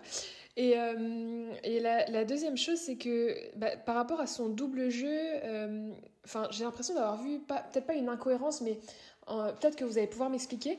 Avec ce truc des puces dans le cerveau, logiquement, du coup, ils ont accès à absolument tout ce que savent et pensent les gens. Donc, comment est-ce qu'ils n'ont pas vu avant qu'elle fe- qu'elle jouait un double jeu? Je comprends pas. Elle a modifié son ADN ou son je sais plus quoi, je crois. C'est c'est à cause de ça qu'ils n'ont pas pu détecter de suite. Ça reste une, scéna- une explication scénaristique euh, un peu spéciale et je suis comme toi Mireille, ça fait partie de ce que j'appelle mes coups de gueule. Des réactions? Est-ce que les Wuvian peuvent euh, nous balancer l'info euh, qui ont l'air de les démanger Ah, c'est pour ça c'est pour ça que je leur demande. J'ai l'impression qu'en fait, ils sont tous à regarder. Bon, qui c'est qui va se lancer pour répondre? Nous vous écoutons Ah non, attentivement. Moi, moi j'ai pas d'infos, hein, donc euh, je laisse les autres. Pareil, euh, je, je vois pas ce que je peux dire euh, comme Adèle. Non, alors après, effectivement, il y a quand même la question qui se pose, qui, enfin voilà, on le voit, on le voit pendant l'épisode où justement, euh, c'est pas forcément infaillible parce qu'il sent qu'il y a quand même quelque chose qui va pas. Euh, alors au début de l'épisode, on peut voir qu'au moment où il recherche justement, où l'éditeur il recherche à savoir qui est-ce qui cloche, on s'attend tout de suite à ce qu'il trouve le docteur Eros puisqu'ils sont dans un endroit où finalement ils sont pas déclarés, etc. Et finalement. euh, le twist, bah, ils arrivent à nous sortir que finalement c'est Suki. Et, euh, et Suki serait en plus, si. euh, alors, c'est après, moi j'ai regardé qu'en VF, donc je sais pas si en VO ça dit la même chose. Ce serait juste la dernière survivante d'une euh, d'une espèce de. de. de. de- Résistance. Ouais, voilà, d'une espèce de résistance. Donc, ce serait la dernière. Donc, elle aurait réussi quand même à avoir les moyens d'avoir la possibilité de se. Voilà, co- comme. Comme c'est dit, il y a une, euh, modification biologique, ou je sais plus exactement comment c'est dit, euh, qui fait que. euh, qui, fait qu'au final, oui, elle a réussi à passer, on ne sait pas comment, mais ça montre bien que c'est pas forcément infaillible. Après, elle a peut-être justement compris aussi le fonctionnement, puisque on apprend quand même à la fin, quand, quand c'est Katika qui, elle, fait finalement, qui arrive à hacker euh, la fin, euh, à la fin de l'épisode pour euh, réussir à faire monter le chauffage, donc pour que le Jagrafest, il galère, etc. Enfin, pour que tout commence à fondre, qu'il commence à faire chaud, etc. C'est parce que elle, pense par elle-même. Donc c'est juste que elle arrive, malgré cette puce, à penser par elle-même. Enfin, moi, c'est comme ça que je, je vois le truc. C'est juste qu'ils sont pas. voilà, elle savait à quoi s'attendre, donc elle a juste réussi à ne pas se laisser. Manipuler. comment dire, pas convertir, mais voilà, manipuler euh, par, euh, par, les, par, les, par les médias. Voilà, c'est c'est un peu ce qu'on nous dit actuellement, hein, manipulation des médias. Mais euh, voilà, je, je pense que je pense qu'il y a de ça en fait dans l'explication. Après, c'est peut-être pas la bonne, hein, mais euh, Je sais pas, tu penses que la puce manipule les gens ou c'est les gens qui se manipulent entre eux? Enfin, la, pré- euh, la pression des médias, de l'information qui est délivrée, etc. est tellement forte que les gens se conforment. Tu, tu penses qu'ils sont conformés ou manipulés Moi, je pense, en fait, le. En fait, je suis en train de. Je, bloque parce qu'il y, a... qu'il y a un passage d'épisode, en fait, que je m'étais mis de côté pour. euh, limite pour répondre à ça. Euh, mais c'est peut-être un peu tôt pour le passer. Euh, pour moi, en fait, c'est expliqué à la fin. justement, quand, quand l'éditeur quand, quand l'éditeur euh, est face au docteur, en fait, il explique que. Au début de l'épisode, parce qu'il y a trois temps, en fait, sur, euh, cette technologie de la puce. Au début de l'épisode, quand, euh, euh, Katika et Suki font une démonstration au docteur, on apprend qu'en fait, Katika ne sait même pas ce qu'il y a dans le flux d'informations. Elle est juste, en fait, elle fait juste transiter l'information. Euh, moi, c'est ce que j'ai compris sur le, sur le premier passage. Je ne sais pas si. euh, Oui, je suis d'accord. D'ailleurs, c'est un passage qui m'a extrêmement plu, le, le fait qu'on utilise les, les synapses et les connexions de neurones pour euh, faire, de, faire du calcul.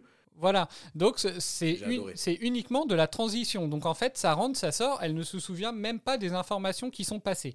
Après, il y a le passage de l'éditeur où c'est l'éditeur qui dit qu'effectivement, donc c'est lui qui manipule les informations et qui en plus peut reprendre des informations du cerveau.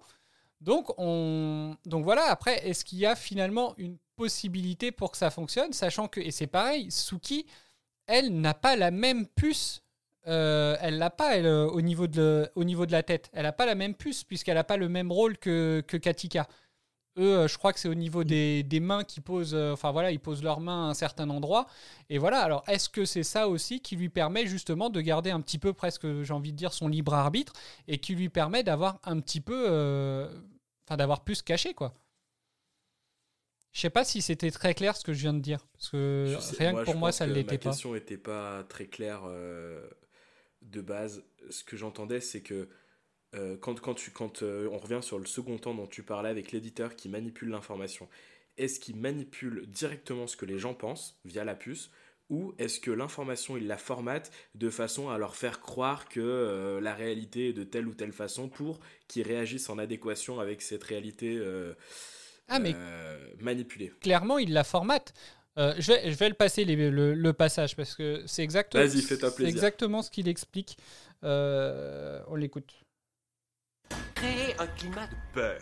Et il est plus facile de garder les frontières fermées. Mettre l'accent là où il faut, c'est ça l'important. Le bon mot dans la nouvelle adéquate, répété suffisamment souvent, peut déstabiliser une économie, inventer un ennemi, changer un vote. Alors toutes les personnes sur Terre sont des esclaves? À ce propos, il y aurait une petite question à se poser. Est-ce qu'un esclave est un esclave? S'il ne sait pas qu'il est un esclave Oui. Oh, et moi qui avais espéré un débat philosophique, je vais devoir me contenter d'un ouais. Oui.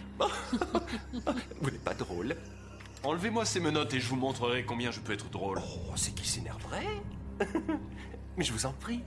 C'est un grand système. Vous devriez l'admirer rien qu'un tout petit peu. Vous n'arriverez pas à cacher ça éternellement, ça va se savoir. Il peut se produire qu'une personne se pose des questions, mais le système contrôlant les puces me permet de voir l'intérieur des cerveaux, de discerner les moindres doutes et de les étouffer. Voilà, donc en fait, il l'explique bien au début de ce passage-là que en gros c'est en mettant le bon mot au bon endroit, le répéter assez longtemps. En gros, c'est enfin c'est du subliminal quoi, j'ai envie de dire. Pour moi. Eh bah, je sais pas. Pour moi, tu vois, on est encore dans le doute parce que sa conclusion, repérer ceux qui pensent différemment et entre guillemets euh, les réduire à néant, est-ce que c'est euh, manipuler ce qui se passe dans leur cerveau pour qu'ils aient plus de doute ou est-ce que c'est les éliminer au sens propre du terme, les flinguer? Tu vois, même là, je trouve qu'il y a le doute qui subsiste. Franchement, c'est des questions à, la con qui me trottent dans la tête et quand j'ai pas de réponse, je fais qu'y penser. Ça c'est bah, les, les, questions. Non, mais au final, euh, là, on, l'a bien vu avec, euh, avec bah, au final, avec Suki, puisqu'il l'explique aussi à un moment dans l'épisode en disant bien que bah, dès qu'il voit qu'il y a des personnes qui sont vraiment, qui commencent à creuser, qui commencent à se rendre compte un peu de la supercherie, bah, c'est là qu'ils sont promus. Et euh, bah voilà, on voit dans quel état ils terminent. Enfin, voilà, enfin, moi, c'est comme ça, en tout cas, que j'ai compris l'épisode. Après, euh, je sais pas pour vous, les autres. Je comprenais bah, J'allais dire exactement ce que tu as dit, donc. Euh. Ok. Bon, bah, si tous les Wuvian sont d'accord, je vais, euh, je vais prendre votre chance pour acquise. On est au moins 3 sur 5, qui fait la majorité, donc voilà. Par contre, euh, le passage que je voudrais juste rebondir là-dessus, le passage que t'as mis est plus que jamais d'actualité en fait. On pourrait le diffuser aujourd'hui. Euh, ce serait euh, voilà créer de la peur, fermer les frontières. ah mais c'est c'est exactement ça au final. C'est pour ça que je disais que je trouve que cet épisode est, est beaucoup plus d'actualité qu'il ne l'était même il y a, en 2005, je pense. Hein. en 2005, ça devait commencer parce que voilà, il y avait eu des événements quand même qui, pouvaient, euh, qui, pouvaient tendre à croire ça. Euh, mais très clairement, je pense que c'était pas du tout à ce point-là. Et euh, je pense que c'est encore plus d'actualité maintenant que ça ne l'était il, y a, il y a 15 ans. Quoi.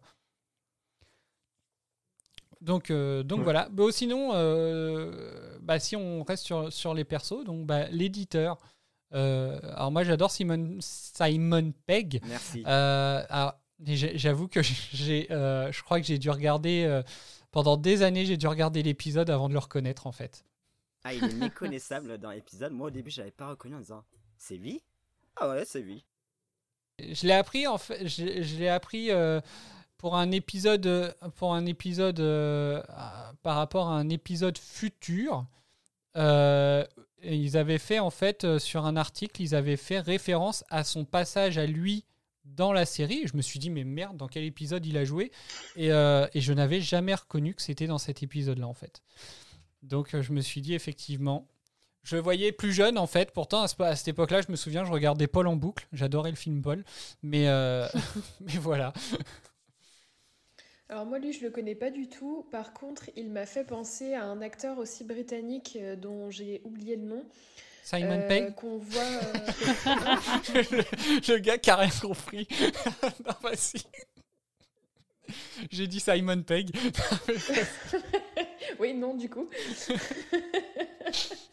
non, mais celui qui. Euh, alors, moi, je l'ai vu dans la série Sherlock Holmes avec Benedict Cumberbatch. Il joue, alors, ça doit être dans une des dernières saisons, le gars complètement taré, là, qui.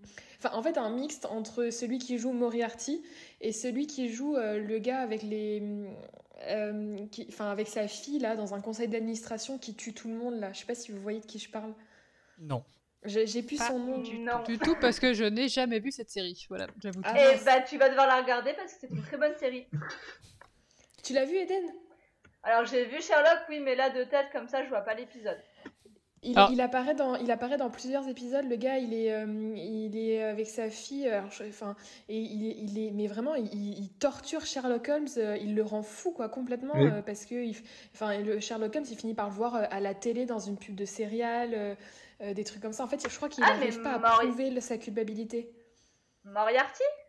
Ben non, du coup, l'autre, euh, un, un vieux avec un regard trop angoissant, là, euh, une, une tête euh, hyper malsaine. Je vais chercher le nom et je, Il- je, il je joue vais pas son frère. Ouais. Bah, c'est pas celui qui joue son frère Non. Non, celui Non, qui non. joue son frère, c'est euh, celui qui a créé euh, Doctor Who. C'est euh, Enfin, Oui, scénariste dans Doctor Who. c'est Margatis, ça. Oui. Margati, j'étais justement en train de dire Ah, tiens, j'ai déjà vu ce nom, je suis sur la page Wikipédia, là, c'est pour ça. Est-ce que ce serait lui par hasard? Bon, là, c'est, on sort un peu du truc euh, radiophonique, hein, on coupera, mais euh, je te le mets sur le général. Non, mais du coup, ça m'intrigue. euh, J'ai vu la série, mais j'ai aucun Je pense pas, mais enfin, je vois. Alors, si, si je vous dis pourquoi je ne regarde pas Sherlock, vous allez encore me dire que je fais du délit de faciès. Mais je déteste la tête de Benedict Cumberbatch. Attends, je vais, Non, Mais vraiment, loin, je vais chercher. C'est que- inadmissible, virez-la. Je vais chercher une Alors, tomate. je vais chercher une Tant qu'on ne me dit pas qu'il fait partie de la famille de Maggie Smith, euh, je ne retirerai pas ce que j'ai dit. On va bien trouver quelqu'un avec qui il est en famille. Ah, il doit être en couple avec euh, l'arrière euh, petit-fils de la famille de Maggie Smith. Non, mais c'est pas grave, je vais quand même essayer de regarder le premier épisode, tu vas voir, c'est trop bien. Non. Euh, Bon, d'accord. bon, bah c'est pas grave, au pire ça nous reviendra. Euh, donc ok, donc au final le, le personnage en lui-même, est-ce que vous avez réussi à le comprendre, l'apprécier hein, Voilà, il y a des méchants qu'on peut apprécier, détester. Mais euh, enfin voilà, effectivement, donc déjà comme on disait, l'acteur en lui-même, il est méconnaissable. Euh, le, le rôle, euh, Bah, il joue un j'ai trouvé que est- le rôle lui allait comme un, Il joue aussi un méchant, ce qui est rare dans la carrière de Simon Pegg. ouais. Bah, et puis enfin, je trouve que le rôle lui va comme un gant, quoi. Oui, tu sens qu'il prend ce Ah. plaisir à jouer ce méchant. Il a... Tu vois, Simon Pegg, il est, il est issu de cette génération très geek euh, euh, des acteurs britanniques. Et, euh, et tu sens que Doctor Who, c'est très important, qu'il est très content de tourner dans, dans cet épisode. Et, euh, et il prend du plaisir à jouer ce méchant. Il est vraiment à fond dans ce rôle. Et, euh, et c'est pour ça que je trouve génial dans ce rôle. hein. Et je pense que son rôle est, euh, enfin le personnage et son jeu euh, sont extraordinaires, ouais. Et grâce, enfin pas grâce à lui parce qu'il y en a d'autres, mais une fois de plus, on se rend compte que t'as pas forcément d'avoir un méchant dégueulasse, peut-être grossier ou rude ou antipathique au possible pour avoir un méchant un peu charismatique, puisque lui, quand tu le regardes, il est, enfin, je veux dire, il fait pas méchant, il est, il fait classe, il s'exprime bien, euh, il est calme, posé, c'est, il y a de l'humour en plus. Oui, et il y a de l'humour. Limite, t'as envie d'être son euh, pote. Ouais, mais ouais, non, mais bah ouais. Pour un gars qui représente des, un conglomérat de banques, je crois.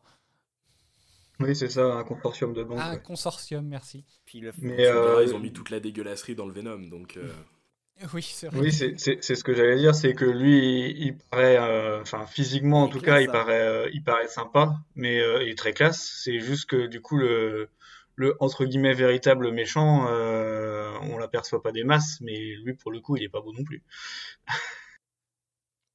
Effectivement, non, c'est vrai. Non, et puis quand euh, Simon Pegg est face à face avec le docteur, au- au niveau écriture, c'est hilarant. Les deux sont vraiment très drôles, ils se répondent tous les deux et, euh, et tu passes vraiment un super moment à les écouter. Ouais.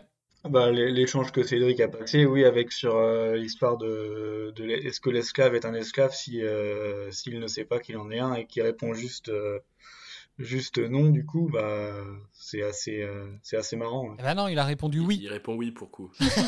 Ah bah en- en- euh, je- moi je l'ai vu en anglais, du coup il répond euh, il répond non, il me semble. Ah bah c'est parce que la question en anglais Ah, doit être ouais. foutue d'une autre manière. Oui, parce, que ça se trouve, les Anglais, ils trouvent que non, c'est pas des esclaves. Par contre, les doubleurs français, s'ils trouvent que c'en est. Il me semble qu'en VO, il Ce dit serait non. gênant. Il me semble qu'il dit non en VO, Mm. si, j'ai, si ma mémoire ne me Oui, mais pas. c'est parce que la question. euh, La Oui, question en gros, être peut-être genre. euh, Bah- Genre, peut-être qu'il dit tout simplement, euh, vous pensez pas qu'un esclave qui sait pas que c'est un esclave, et dans ce cas-là, du coup, il dit non, tu vois. Non, je ne pense pas. Oui, oui. Oui, parce que c'est, il me semble que c'est is a slave a slave if he doesn't know he is a slave. Ouais, la question est complètement différente. Bah, du coup, Bah, il donc, si, répondre la oui, question est la même. Est-ce qu'un esclave Oui, est coup, un esclave s'il ne sait pas que c'est un esclave c'est la même. Hein. Je, je le réécouterai alors. Oh là là. Alors, je reviens trois ans après la bataille. J'ai trouvé l'acteur dont je parlais. c'est Toby, euh, Toby Jones qui a joué en plus dans Harry Potter et la Chambre des Secrets.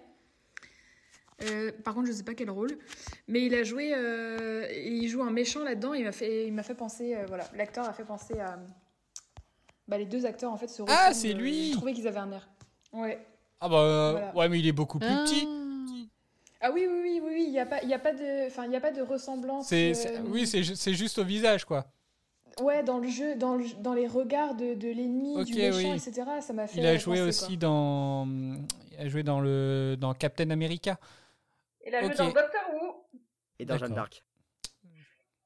Ah bah ça, je sais pas. Non, mais je te J'ai confirme. pas regardé Jeanne d'Arc. Ok, et ben il a joué Dobby en fait dans Harry Potter et la Chambre des Secrets. Voilà. Est-ce que je peux juste revenir vite fait sur euh, Simon Pegg et, euh, et le docteur? Vas-y, Parce reviens. qu'il y a un petit truc qui m'a percuté et euh, j'y ai pensé pendant l'épisode et je l'ai pas Tant noté. c'est pas un train. Quand je les voyais tous les deux jouer et se parler et chacun de leurs personnages, enfin leurs personnages interagir, j'ai repensé, ça m'a fait penser en fait au vieux James Bond. quand t'as James Bond face à son ennemi, c'est très poli, c'est très classe. Je sais pas, je- ça m'a fait penser à ça. En Ah fait. bah c'est l'ADN si britannique de la fiction qui rend les trucs très classe, très polis, euh, très respectueux et ça fait partie du charme. On s'insulte en prenant le thé. Euh, Est-ce qu'on peut parler à ce moment-là des Slaytins, s'il vous plaît? Oui, c'est vrai. Oh, eux, ils insultaient. Merci. Mais eux, ils prenaient pas le thé en même temps. Alors il le prenait, mais avec le cul. mais euh, non, ok. Non, mais oui, enfin voilà. Donc euh, c'est ouais, j'ai trouvé qu'au final, euh, enfin personnellement, alors après c'est vrai que c'est pas trop à moi de donner mon avis.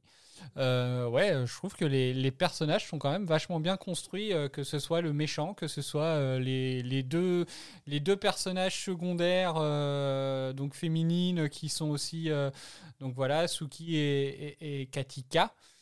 Euh, Enfin voilà, tout, tout était bien euh, au niveau des. L'infirmière aussi. Oui, alors oui, Ah l'infirmière a été pas mal. Moi j'ai trouvé ouf, hein. elle est Oui, dingue. ouais. C'est vrai.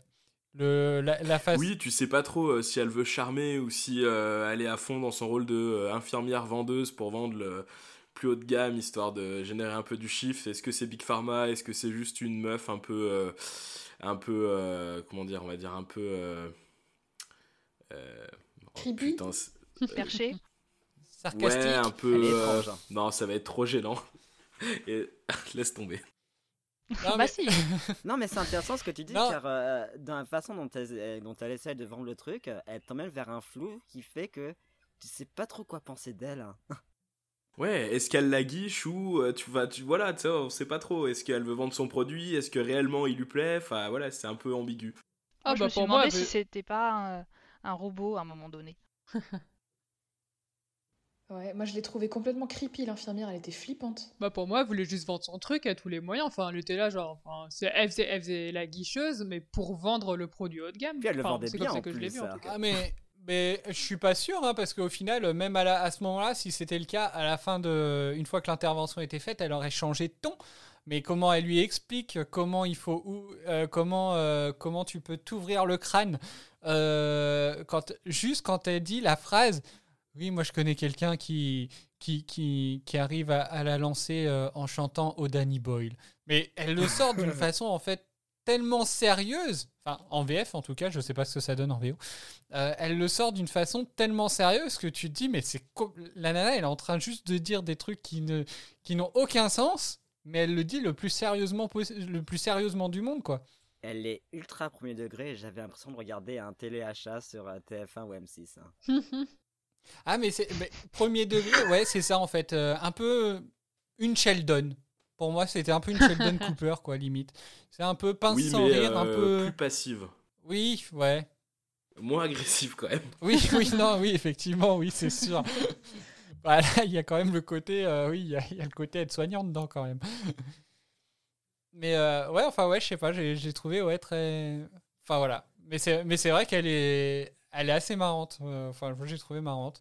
Euh, infirmière qui, est- alors par contre, je sais pas si elle a joué dans autre chose. Donc, euh, elle est jouée par Tamsin Gregg.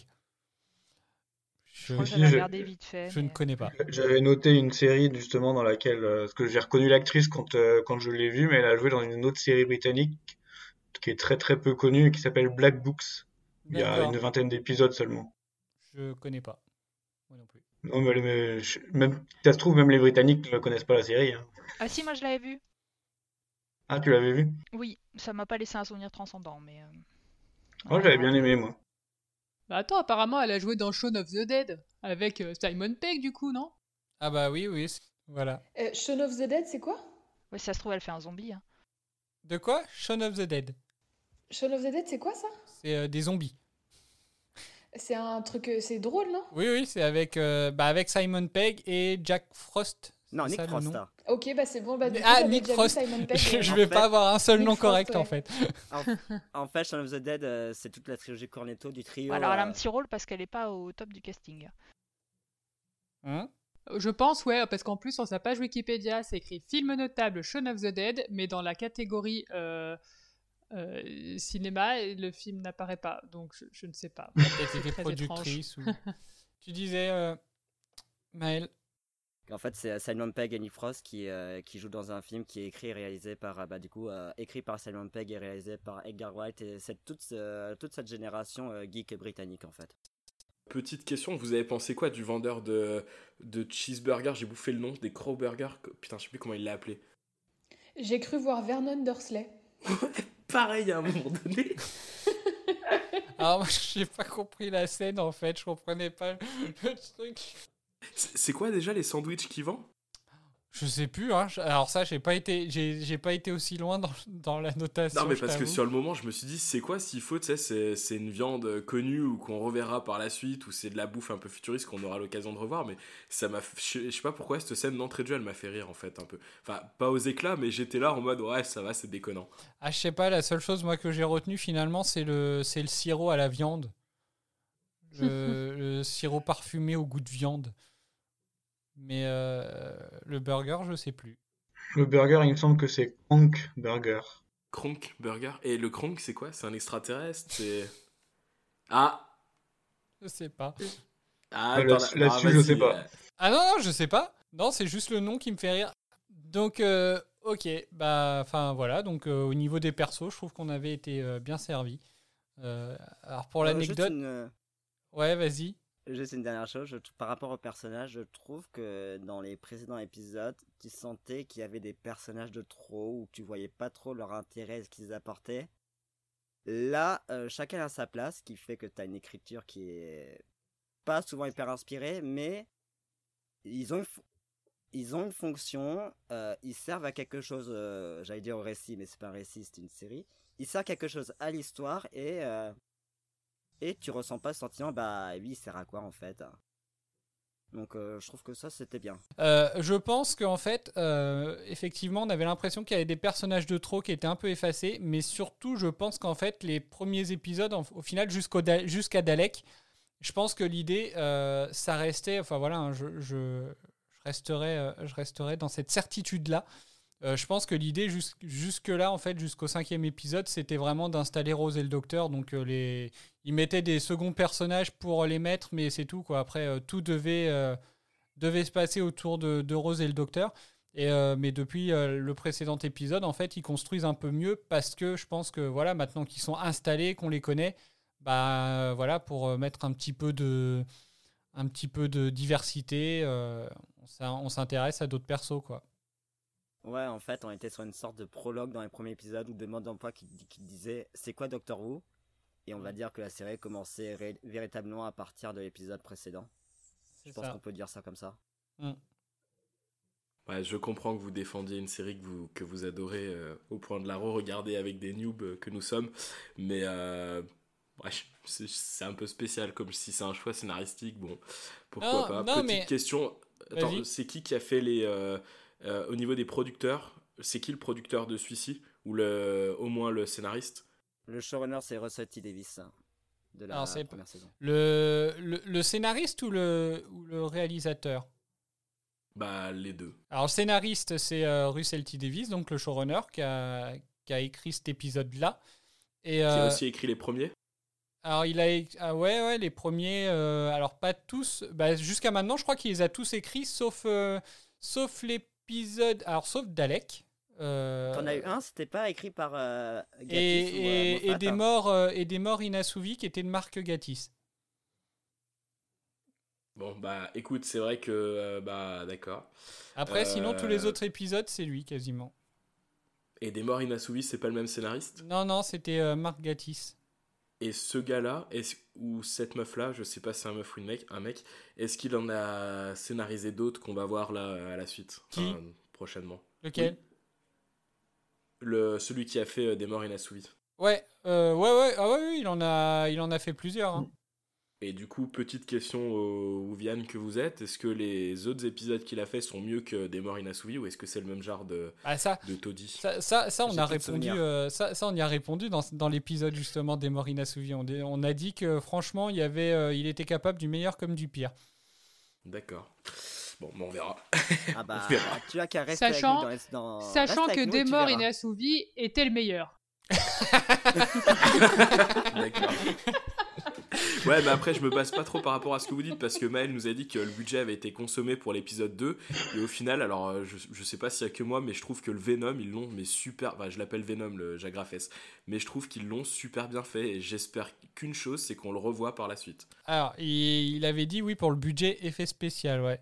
Après, Mais peut-être comme que. les épisodes euh, sont pas tournés dans le, dans le bon ordre. Si, si. euh, Enfin, à ce niveau-là, si, euh, à la base, en fait, il y a eu. Le... En gros, ils ont été tournés en quatre blocs tous les épisodes. Euh, le premier bloc, c'est les trois premiers épisodes. Après, c'était. Enfin, les quatre, cinq premiers épisodes. Après, là, on est plus dans le deuxième bloc avec cet épisode-là, celui de Dalek et le prochain. Et après, il y a un autre, un autre bloc, en fait. Donc, ça, ça fait trois blocs, pas quatre. Mais à ce niveau-là, ils ont été tournés à peu près dans l'ordre, à part celui-là, finalement, qui a été tourné un peu, un peu plus tard. Mais, euh, mais si, sinon, euh, sinon, ils ont été tournés à peu près dans l'ordre. Donc, euh, c'est... après, il parlait du budget des effets spéciaux. Alors après, peut-être que ça revient moins cher de faire un Jagrafest euh, plutôt que de faire un plutôt que de faire une, euh, une Lady Cassandra quoi. En plus, c'était réussi. Bah, dernier, je donc, sais euh, pas, le Jagrafes, c'est quoi? C'est du CGI Euh, je ne sais plus exactement. Je crois que j'ai- euh, non, non, c'est pas du. Ah, attends. Et puis au final, on le voit très peu, le, le Jagrafes, euh, on le voit juste à la fin, on le voit pas énormément. Tu le vois à peine, ouais, il doit avoir moins d'une minute à l'écran. Ouais, tu le vois moins, mais euh, je trouve que l'animation est bonne, c'est fluide, c'est... Enfin, moi, moi, j'ai été super friand de, de ce méchant-là. Enfin, je le trouve bien plus travaillé euh, graphiquement parlant que le Dalek, par exemple. Il est en image de synthèse en fait, mais entièrement euh, en image de synthèse. Après, c'est pas euh, pas plus de précision que ça.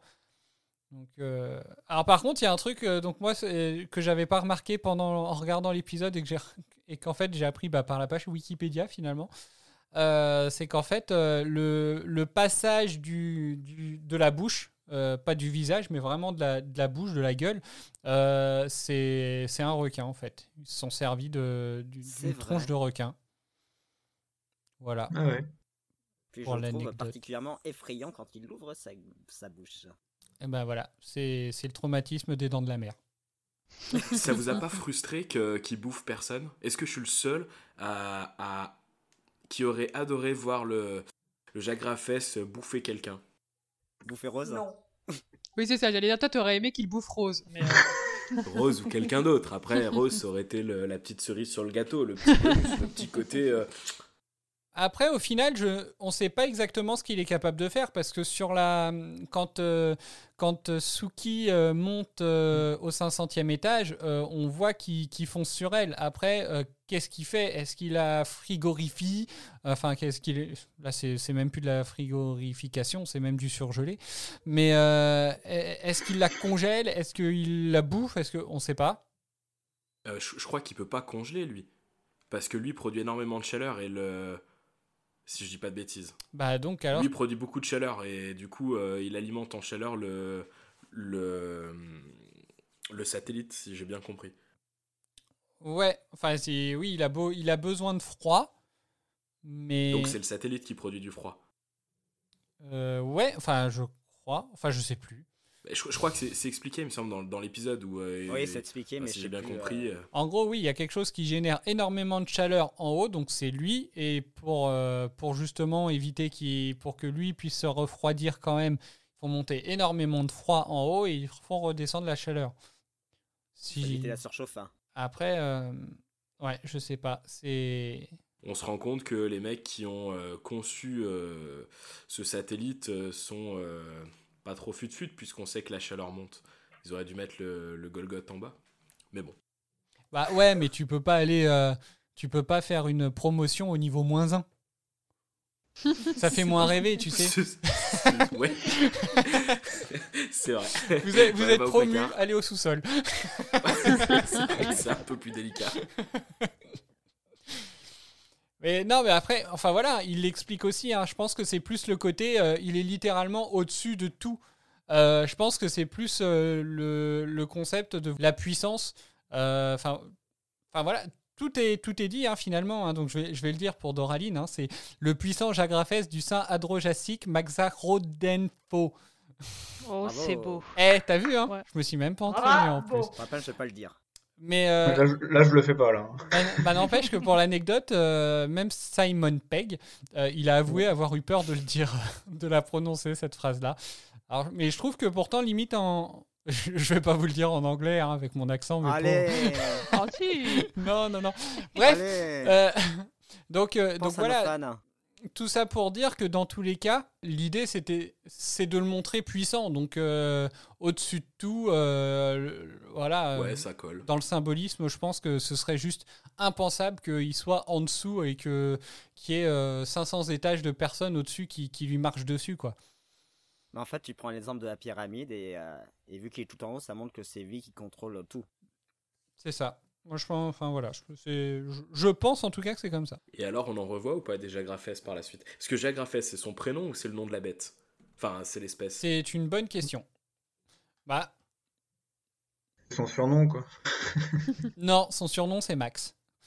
Euh, Moi, je l'appelle Max. Il le dit à un moment, Simon Pegg. Ouais. Oui, c'est ça. Oui, oui, je me rappelle. hein. On l'a entendu juste avant l'épisode. Moi, je l'appelle Max. Euh, Ah ouais, c'est bien un Kronk Burger, effectivement. Euh, Mais non, enfin, je sais même pas ce que c'est, hein, le Jagrafès.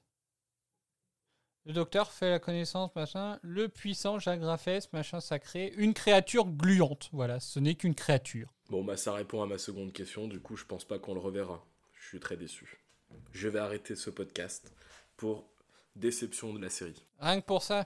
C'est vrai que ça fait beaucoup de pertes pour toi en, en un seul épisode entre Adam et puis le Adam, Jagrafès. Le Jagrafès, euh, C'est- euh, beaucoup. Rose qui est encore là. euh, franchement, c'est trop là. C'est trop. C'est euh, trop, darling, c'est trop. Franck, est-ce que tu es en deuil du coup? Pour Bah, les deux. Bah, t'as plus final. Adam, t'as plus ton monstre. euh, Bah ouais. encore Rose. euh. Bah, j'ai encore Cédric, donc ça va, je vais continuer un peu. mais- Bah, pour Franck, il y aura un avant et un après, du coup. voilà, c'est ça.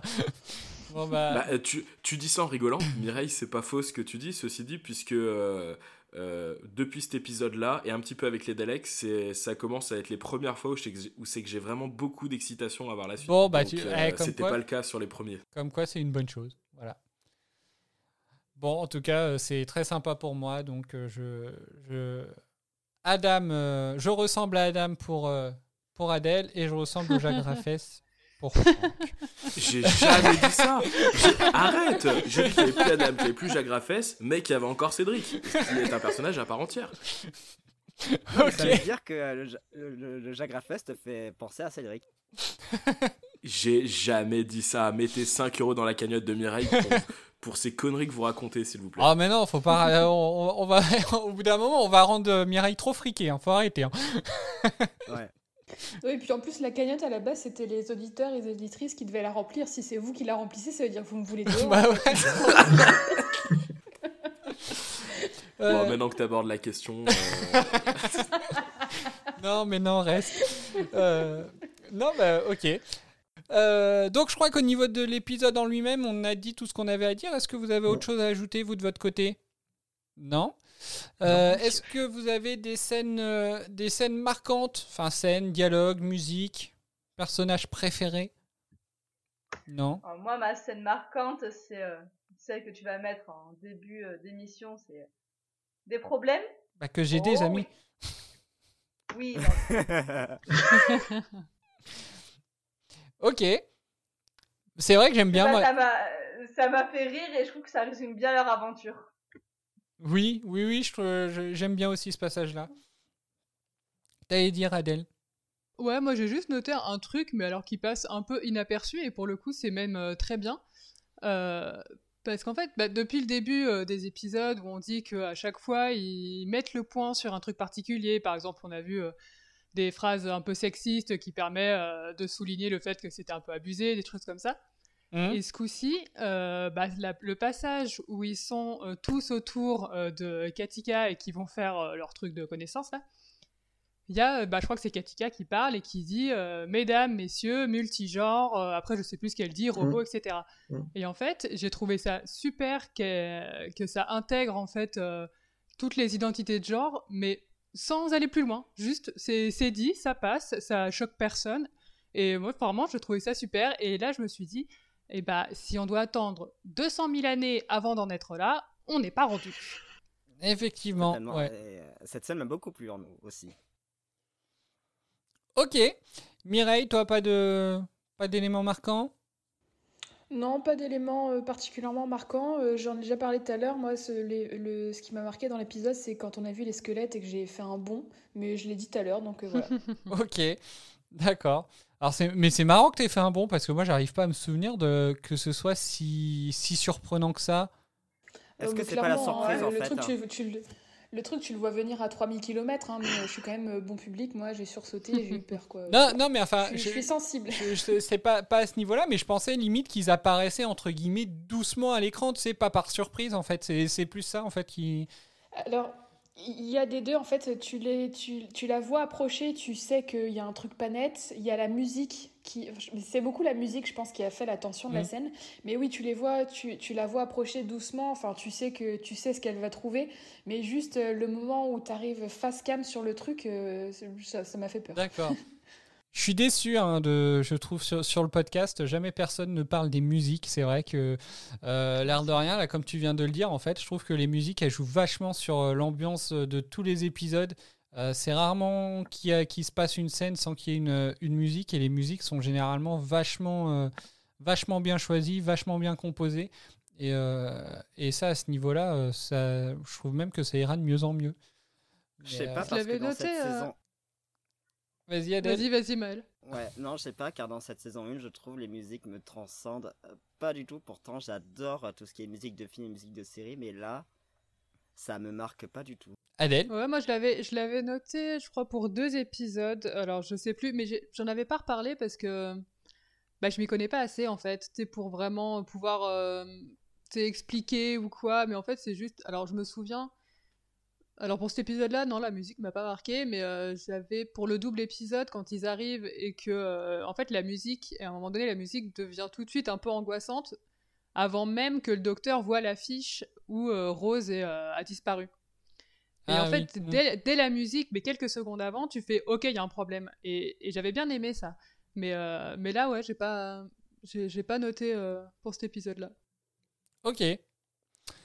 Ouais, moi ju- justement, je rebondis, mais en fait, quand euh, là tu en parles, Cédric, je me fais la réflexion que justement, j'ai pas fait attention à la musique dans les dans les sept premiers épisodes du coup. Eh ben bravo. Donc tu, tu, tu feras gaffe dans les prochains. Bah, Bah, je suis pareil. Bah, de toute façon, je, oui, je vais faire gaffe ça. pour les prochains. ouais. Je T'as plus parlerai, qu'à je parlerai des musiques. re-regarder et euh, tu nous feras un, un exposé sur les musiques la semaine prochaine. Bah non, mais pour, pour l'épisode de pour l'épisode de fin de saison, euh, je ferai un truc sur les musiques. tu regarderas, euh, tu regarderas deux épisodes, euh, tu regarderas deux fois chaque épisode. une première fois normalement, une première fois en version instrumentale en fait, sans les paroles, juste les musiques. Alors Pierre, si tu veux, au niveau déception de Cédric, je vais aller plus loin que toi. Euh, moi, j'aime pas les musiques. Elles m'énervent en fait. C'est, vrai Je trouve ça super kitsch. Ouais, ouais. ouais, allez, t'es viré, en fait. c'est bon. Allez. Allez, Il 5 faut euros, que- 5 euros. Je trouve que c'est exagéré en fait. Enfin, Je te mets trop, 1000 ça euros sur ta cagnotte. Tire-toi. Bon, bah salut tout le monde, c'est un plaisir.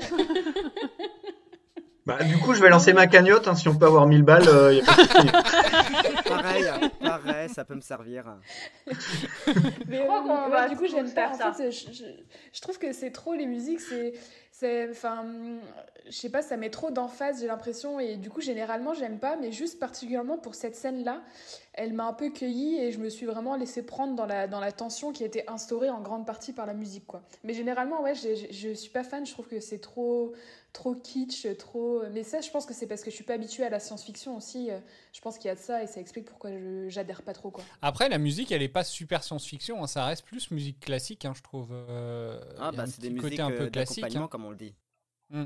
Bah, en tout cas, je suis pas du tout habituée à voir ça dans les programmes que je regarde d'habitude. Ok, bah écoute, hein, tu verras, hein, peut-être que dans les prochains épisodes, euh, la musique finira par te cueillir. Euh, on l'espère. Mais euh, si tu veux, Cédric, on fera un point musique pour le prochain épisode.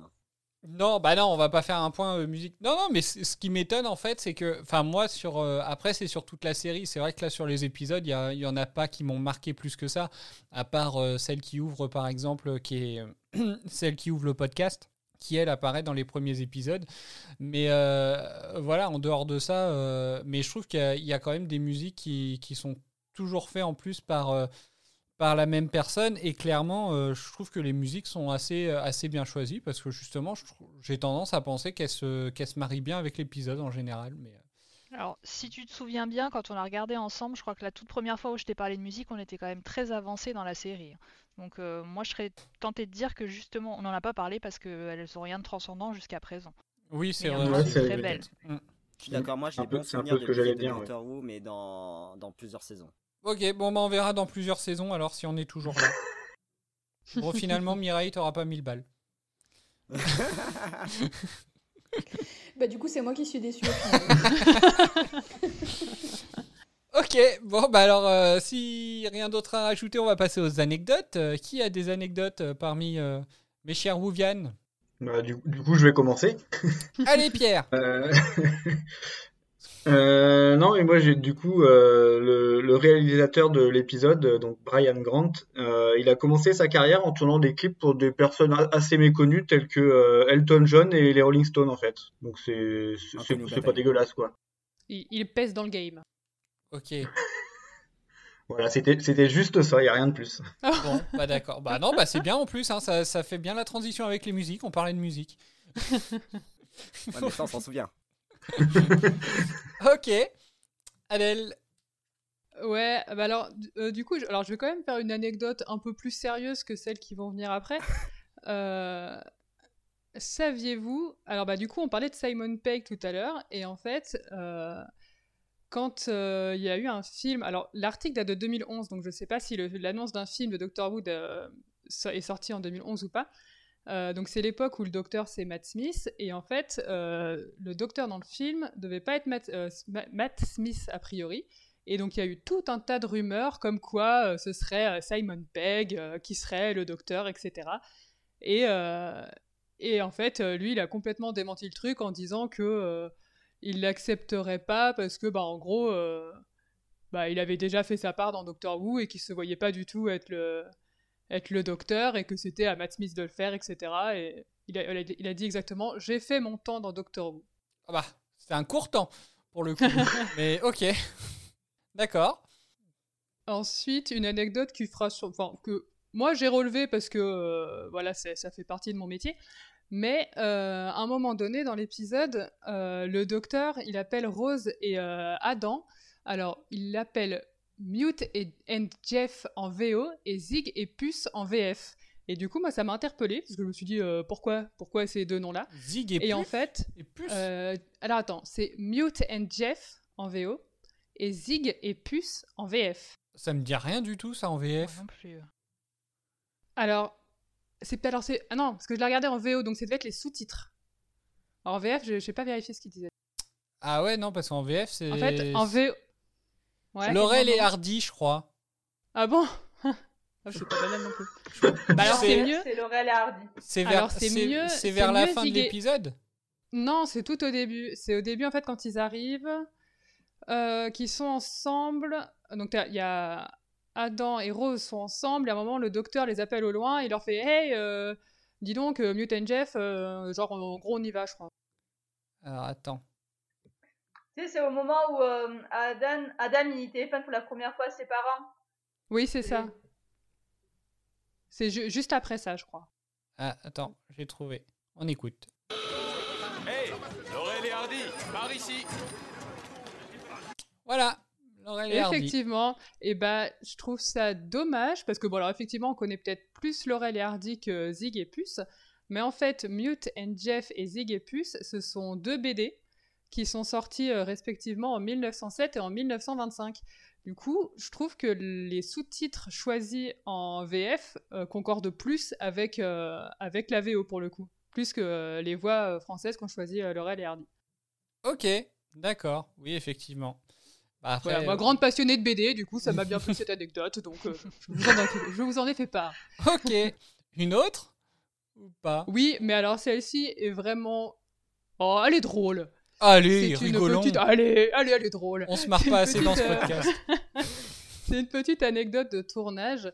Saviez-vous que le glaçon de vomi n'est évidemment pas du vomi, mais un glaçon fait de kiwi et d'orange. Voilà. Eh ben, quand j'ai lu ça, j'étais content parce que j'avais reconnu le kiwi. Moi aussi. Ah, voilà. Quand même. Moi, je trouvais que c'était vachement bien construit pour du vomi. Bref. Ok. Mais c'est vrai que j'aime bien ce genre de petits trucs de savoir comment ils ont fait telle chose ou telle chose. Je trouve ça toujours euh, amusant. Souvent, c'est des trucs finalement qui ont bon goût euh, quand même parce que le pauvre il doit garder ça dans la bouche. Si c'est un goût abominable. Oui, c'est c'est sûr. Bon bah ok, bon bah c'est donc c'est tout pour les anecdotes. Euh, donc maintenant on va se tourner vers nos deux novices qui vont nous dire si euh, dans quel état d'esprit elles sont pour euh, pour regarder le prochain épisode. Alors je crois que Mireille donc ne regarde pas les teasers. Par contre il me semble qu'Eden les regarde. Donc Mireille, tu confirmes, tu ne l'as pas vu? Et si, je l'ai regardé celui-là, je Ah, vu. tu l'as regardé celui-là Bon bah ok, Ouais, ouais, juste pour me faire mentir en de toute fait, façon. ça- Non, en fait, ça, ça dépend, c'est vraiment au feeling. Enfin, des fois, euh, des fois euh, j'arrête parce que j'ai pas envie de, j'ai pas envie de savoir, enfin, ou en tout cas d'avoir une idée de ce qui va se passer. Des fois, euh, j'ai envie, donc je regarde. Enfin, voilà, c'est vraiment au feeling. Ok. Donc, bah, ton état d'esprit alors pour, pour le prochain épisode? Eh bien, je vais revenir sur le mot qu'on a utilisé pendant, le premier- pendant notre première émission, mais je suis intriguée. Ok. Euh, parce que j'ai l'impression que ça va Hmm. être. euh, Enfin, je, je peux dire du coup un peu ce qui, se- ce qui se passe dans le teaser ou? Oui, oui, bah, de toute façon, je vais l'expliquer après, euh, donc vas-y. Ok. J'ai l'impression du coup de ce que j'ai vu que ça va être un épisode qui va soulever énormément de questions philosophiques sur les voyages dans le temps. Donc du coup, ça m'intrigue vachement. Un peu ouais, ce qu'on avait abordé en fin d'épisode sur euh, de, de la semaine dernière avec Pierre. Ok. Et toi, Eden? Non, bah, moi, comme on a pu en parler, je suis très curieuse de savoir ce qui va se passer, puisque euh, d'après ce que j'ai vu dans le teaser, ça a l'air, euh, bah, comme tu dis, Mireille, ça va soulever beaucoup de questions sur le voyage dans le temps. On va peut-être en apprendre davantage sur Rose aussi. Et du coup, je suis très curieuse de voir ça, surtout que, de mon point de vue, pour moi, les épisodes sont quand même euh, de mieux en mieux. Donc, euh, du coup, euh, c'est de bon augure. Ok, bon, bah tant mieux, c'est cool. Là, on... je pense qu'on est dans un état d'esprit un peu plus positif euh, que, que dans les premiers épisodes, donc c'est c'est- c'est plutôt sympa. El famoso épisode 3. Est-ce que vous avez quelque chose à rajouter? Non. Je vais aller regarder l'épisode suivant? Bon, bah ok, bon bah impeccable. Bon, bah alors donc euh, bah c'est là qu'on se. On se retrouve la semaine prochaine pour le prochain épisode de Fête des pères, dans lequel Rose demande un service au docteur. Elle souhaite voir son père qui est décédé quand elle était encore bébé. L'idée est-elle sans arrière-pensée? Donc on verra ça dans le prochain épisode. Facebook, Twitter et Instagram, nous sommes partout et tous les liens sont en description. Nous attendons vos retours et questions sur les épisodes de la série. On pourra peut-être les partager durant les prochaines émissions. Portez-vous bien et à la semaine prochaine. Salut. Salut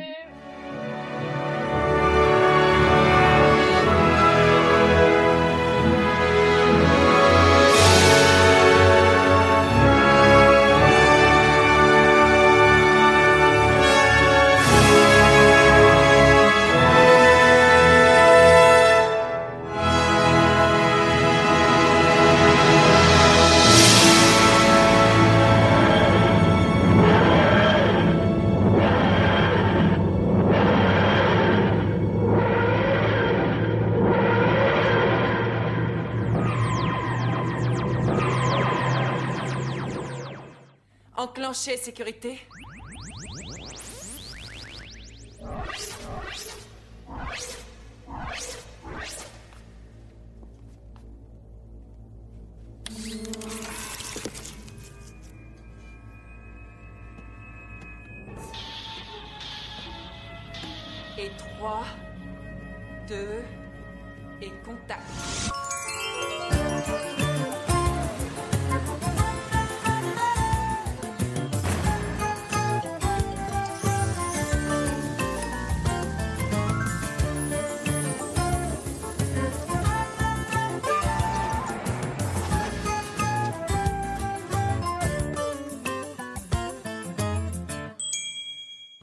Technologie est surprenante.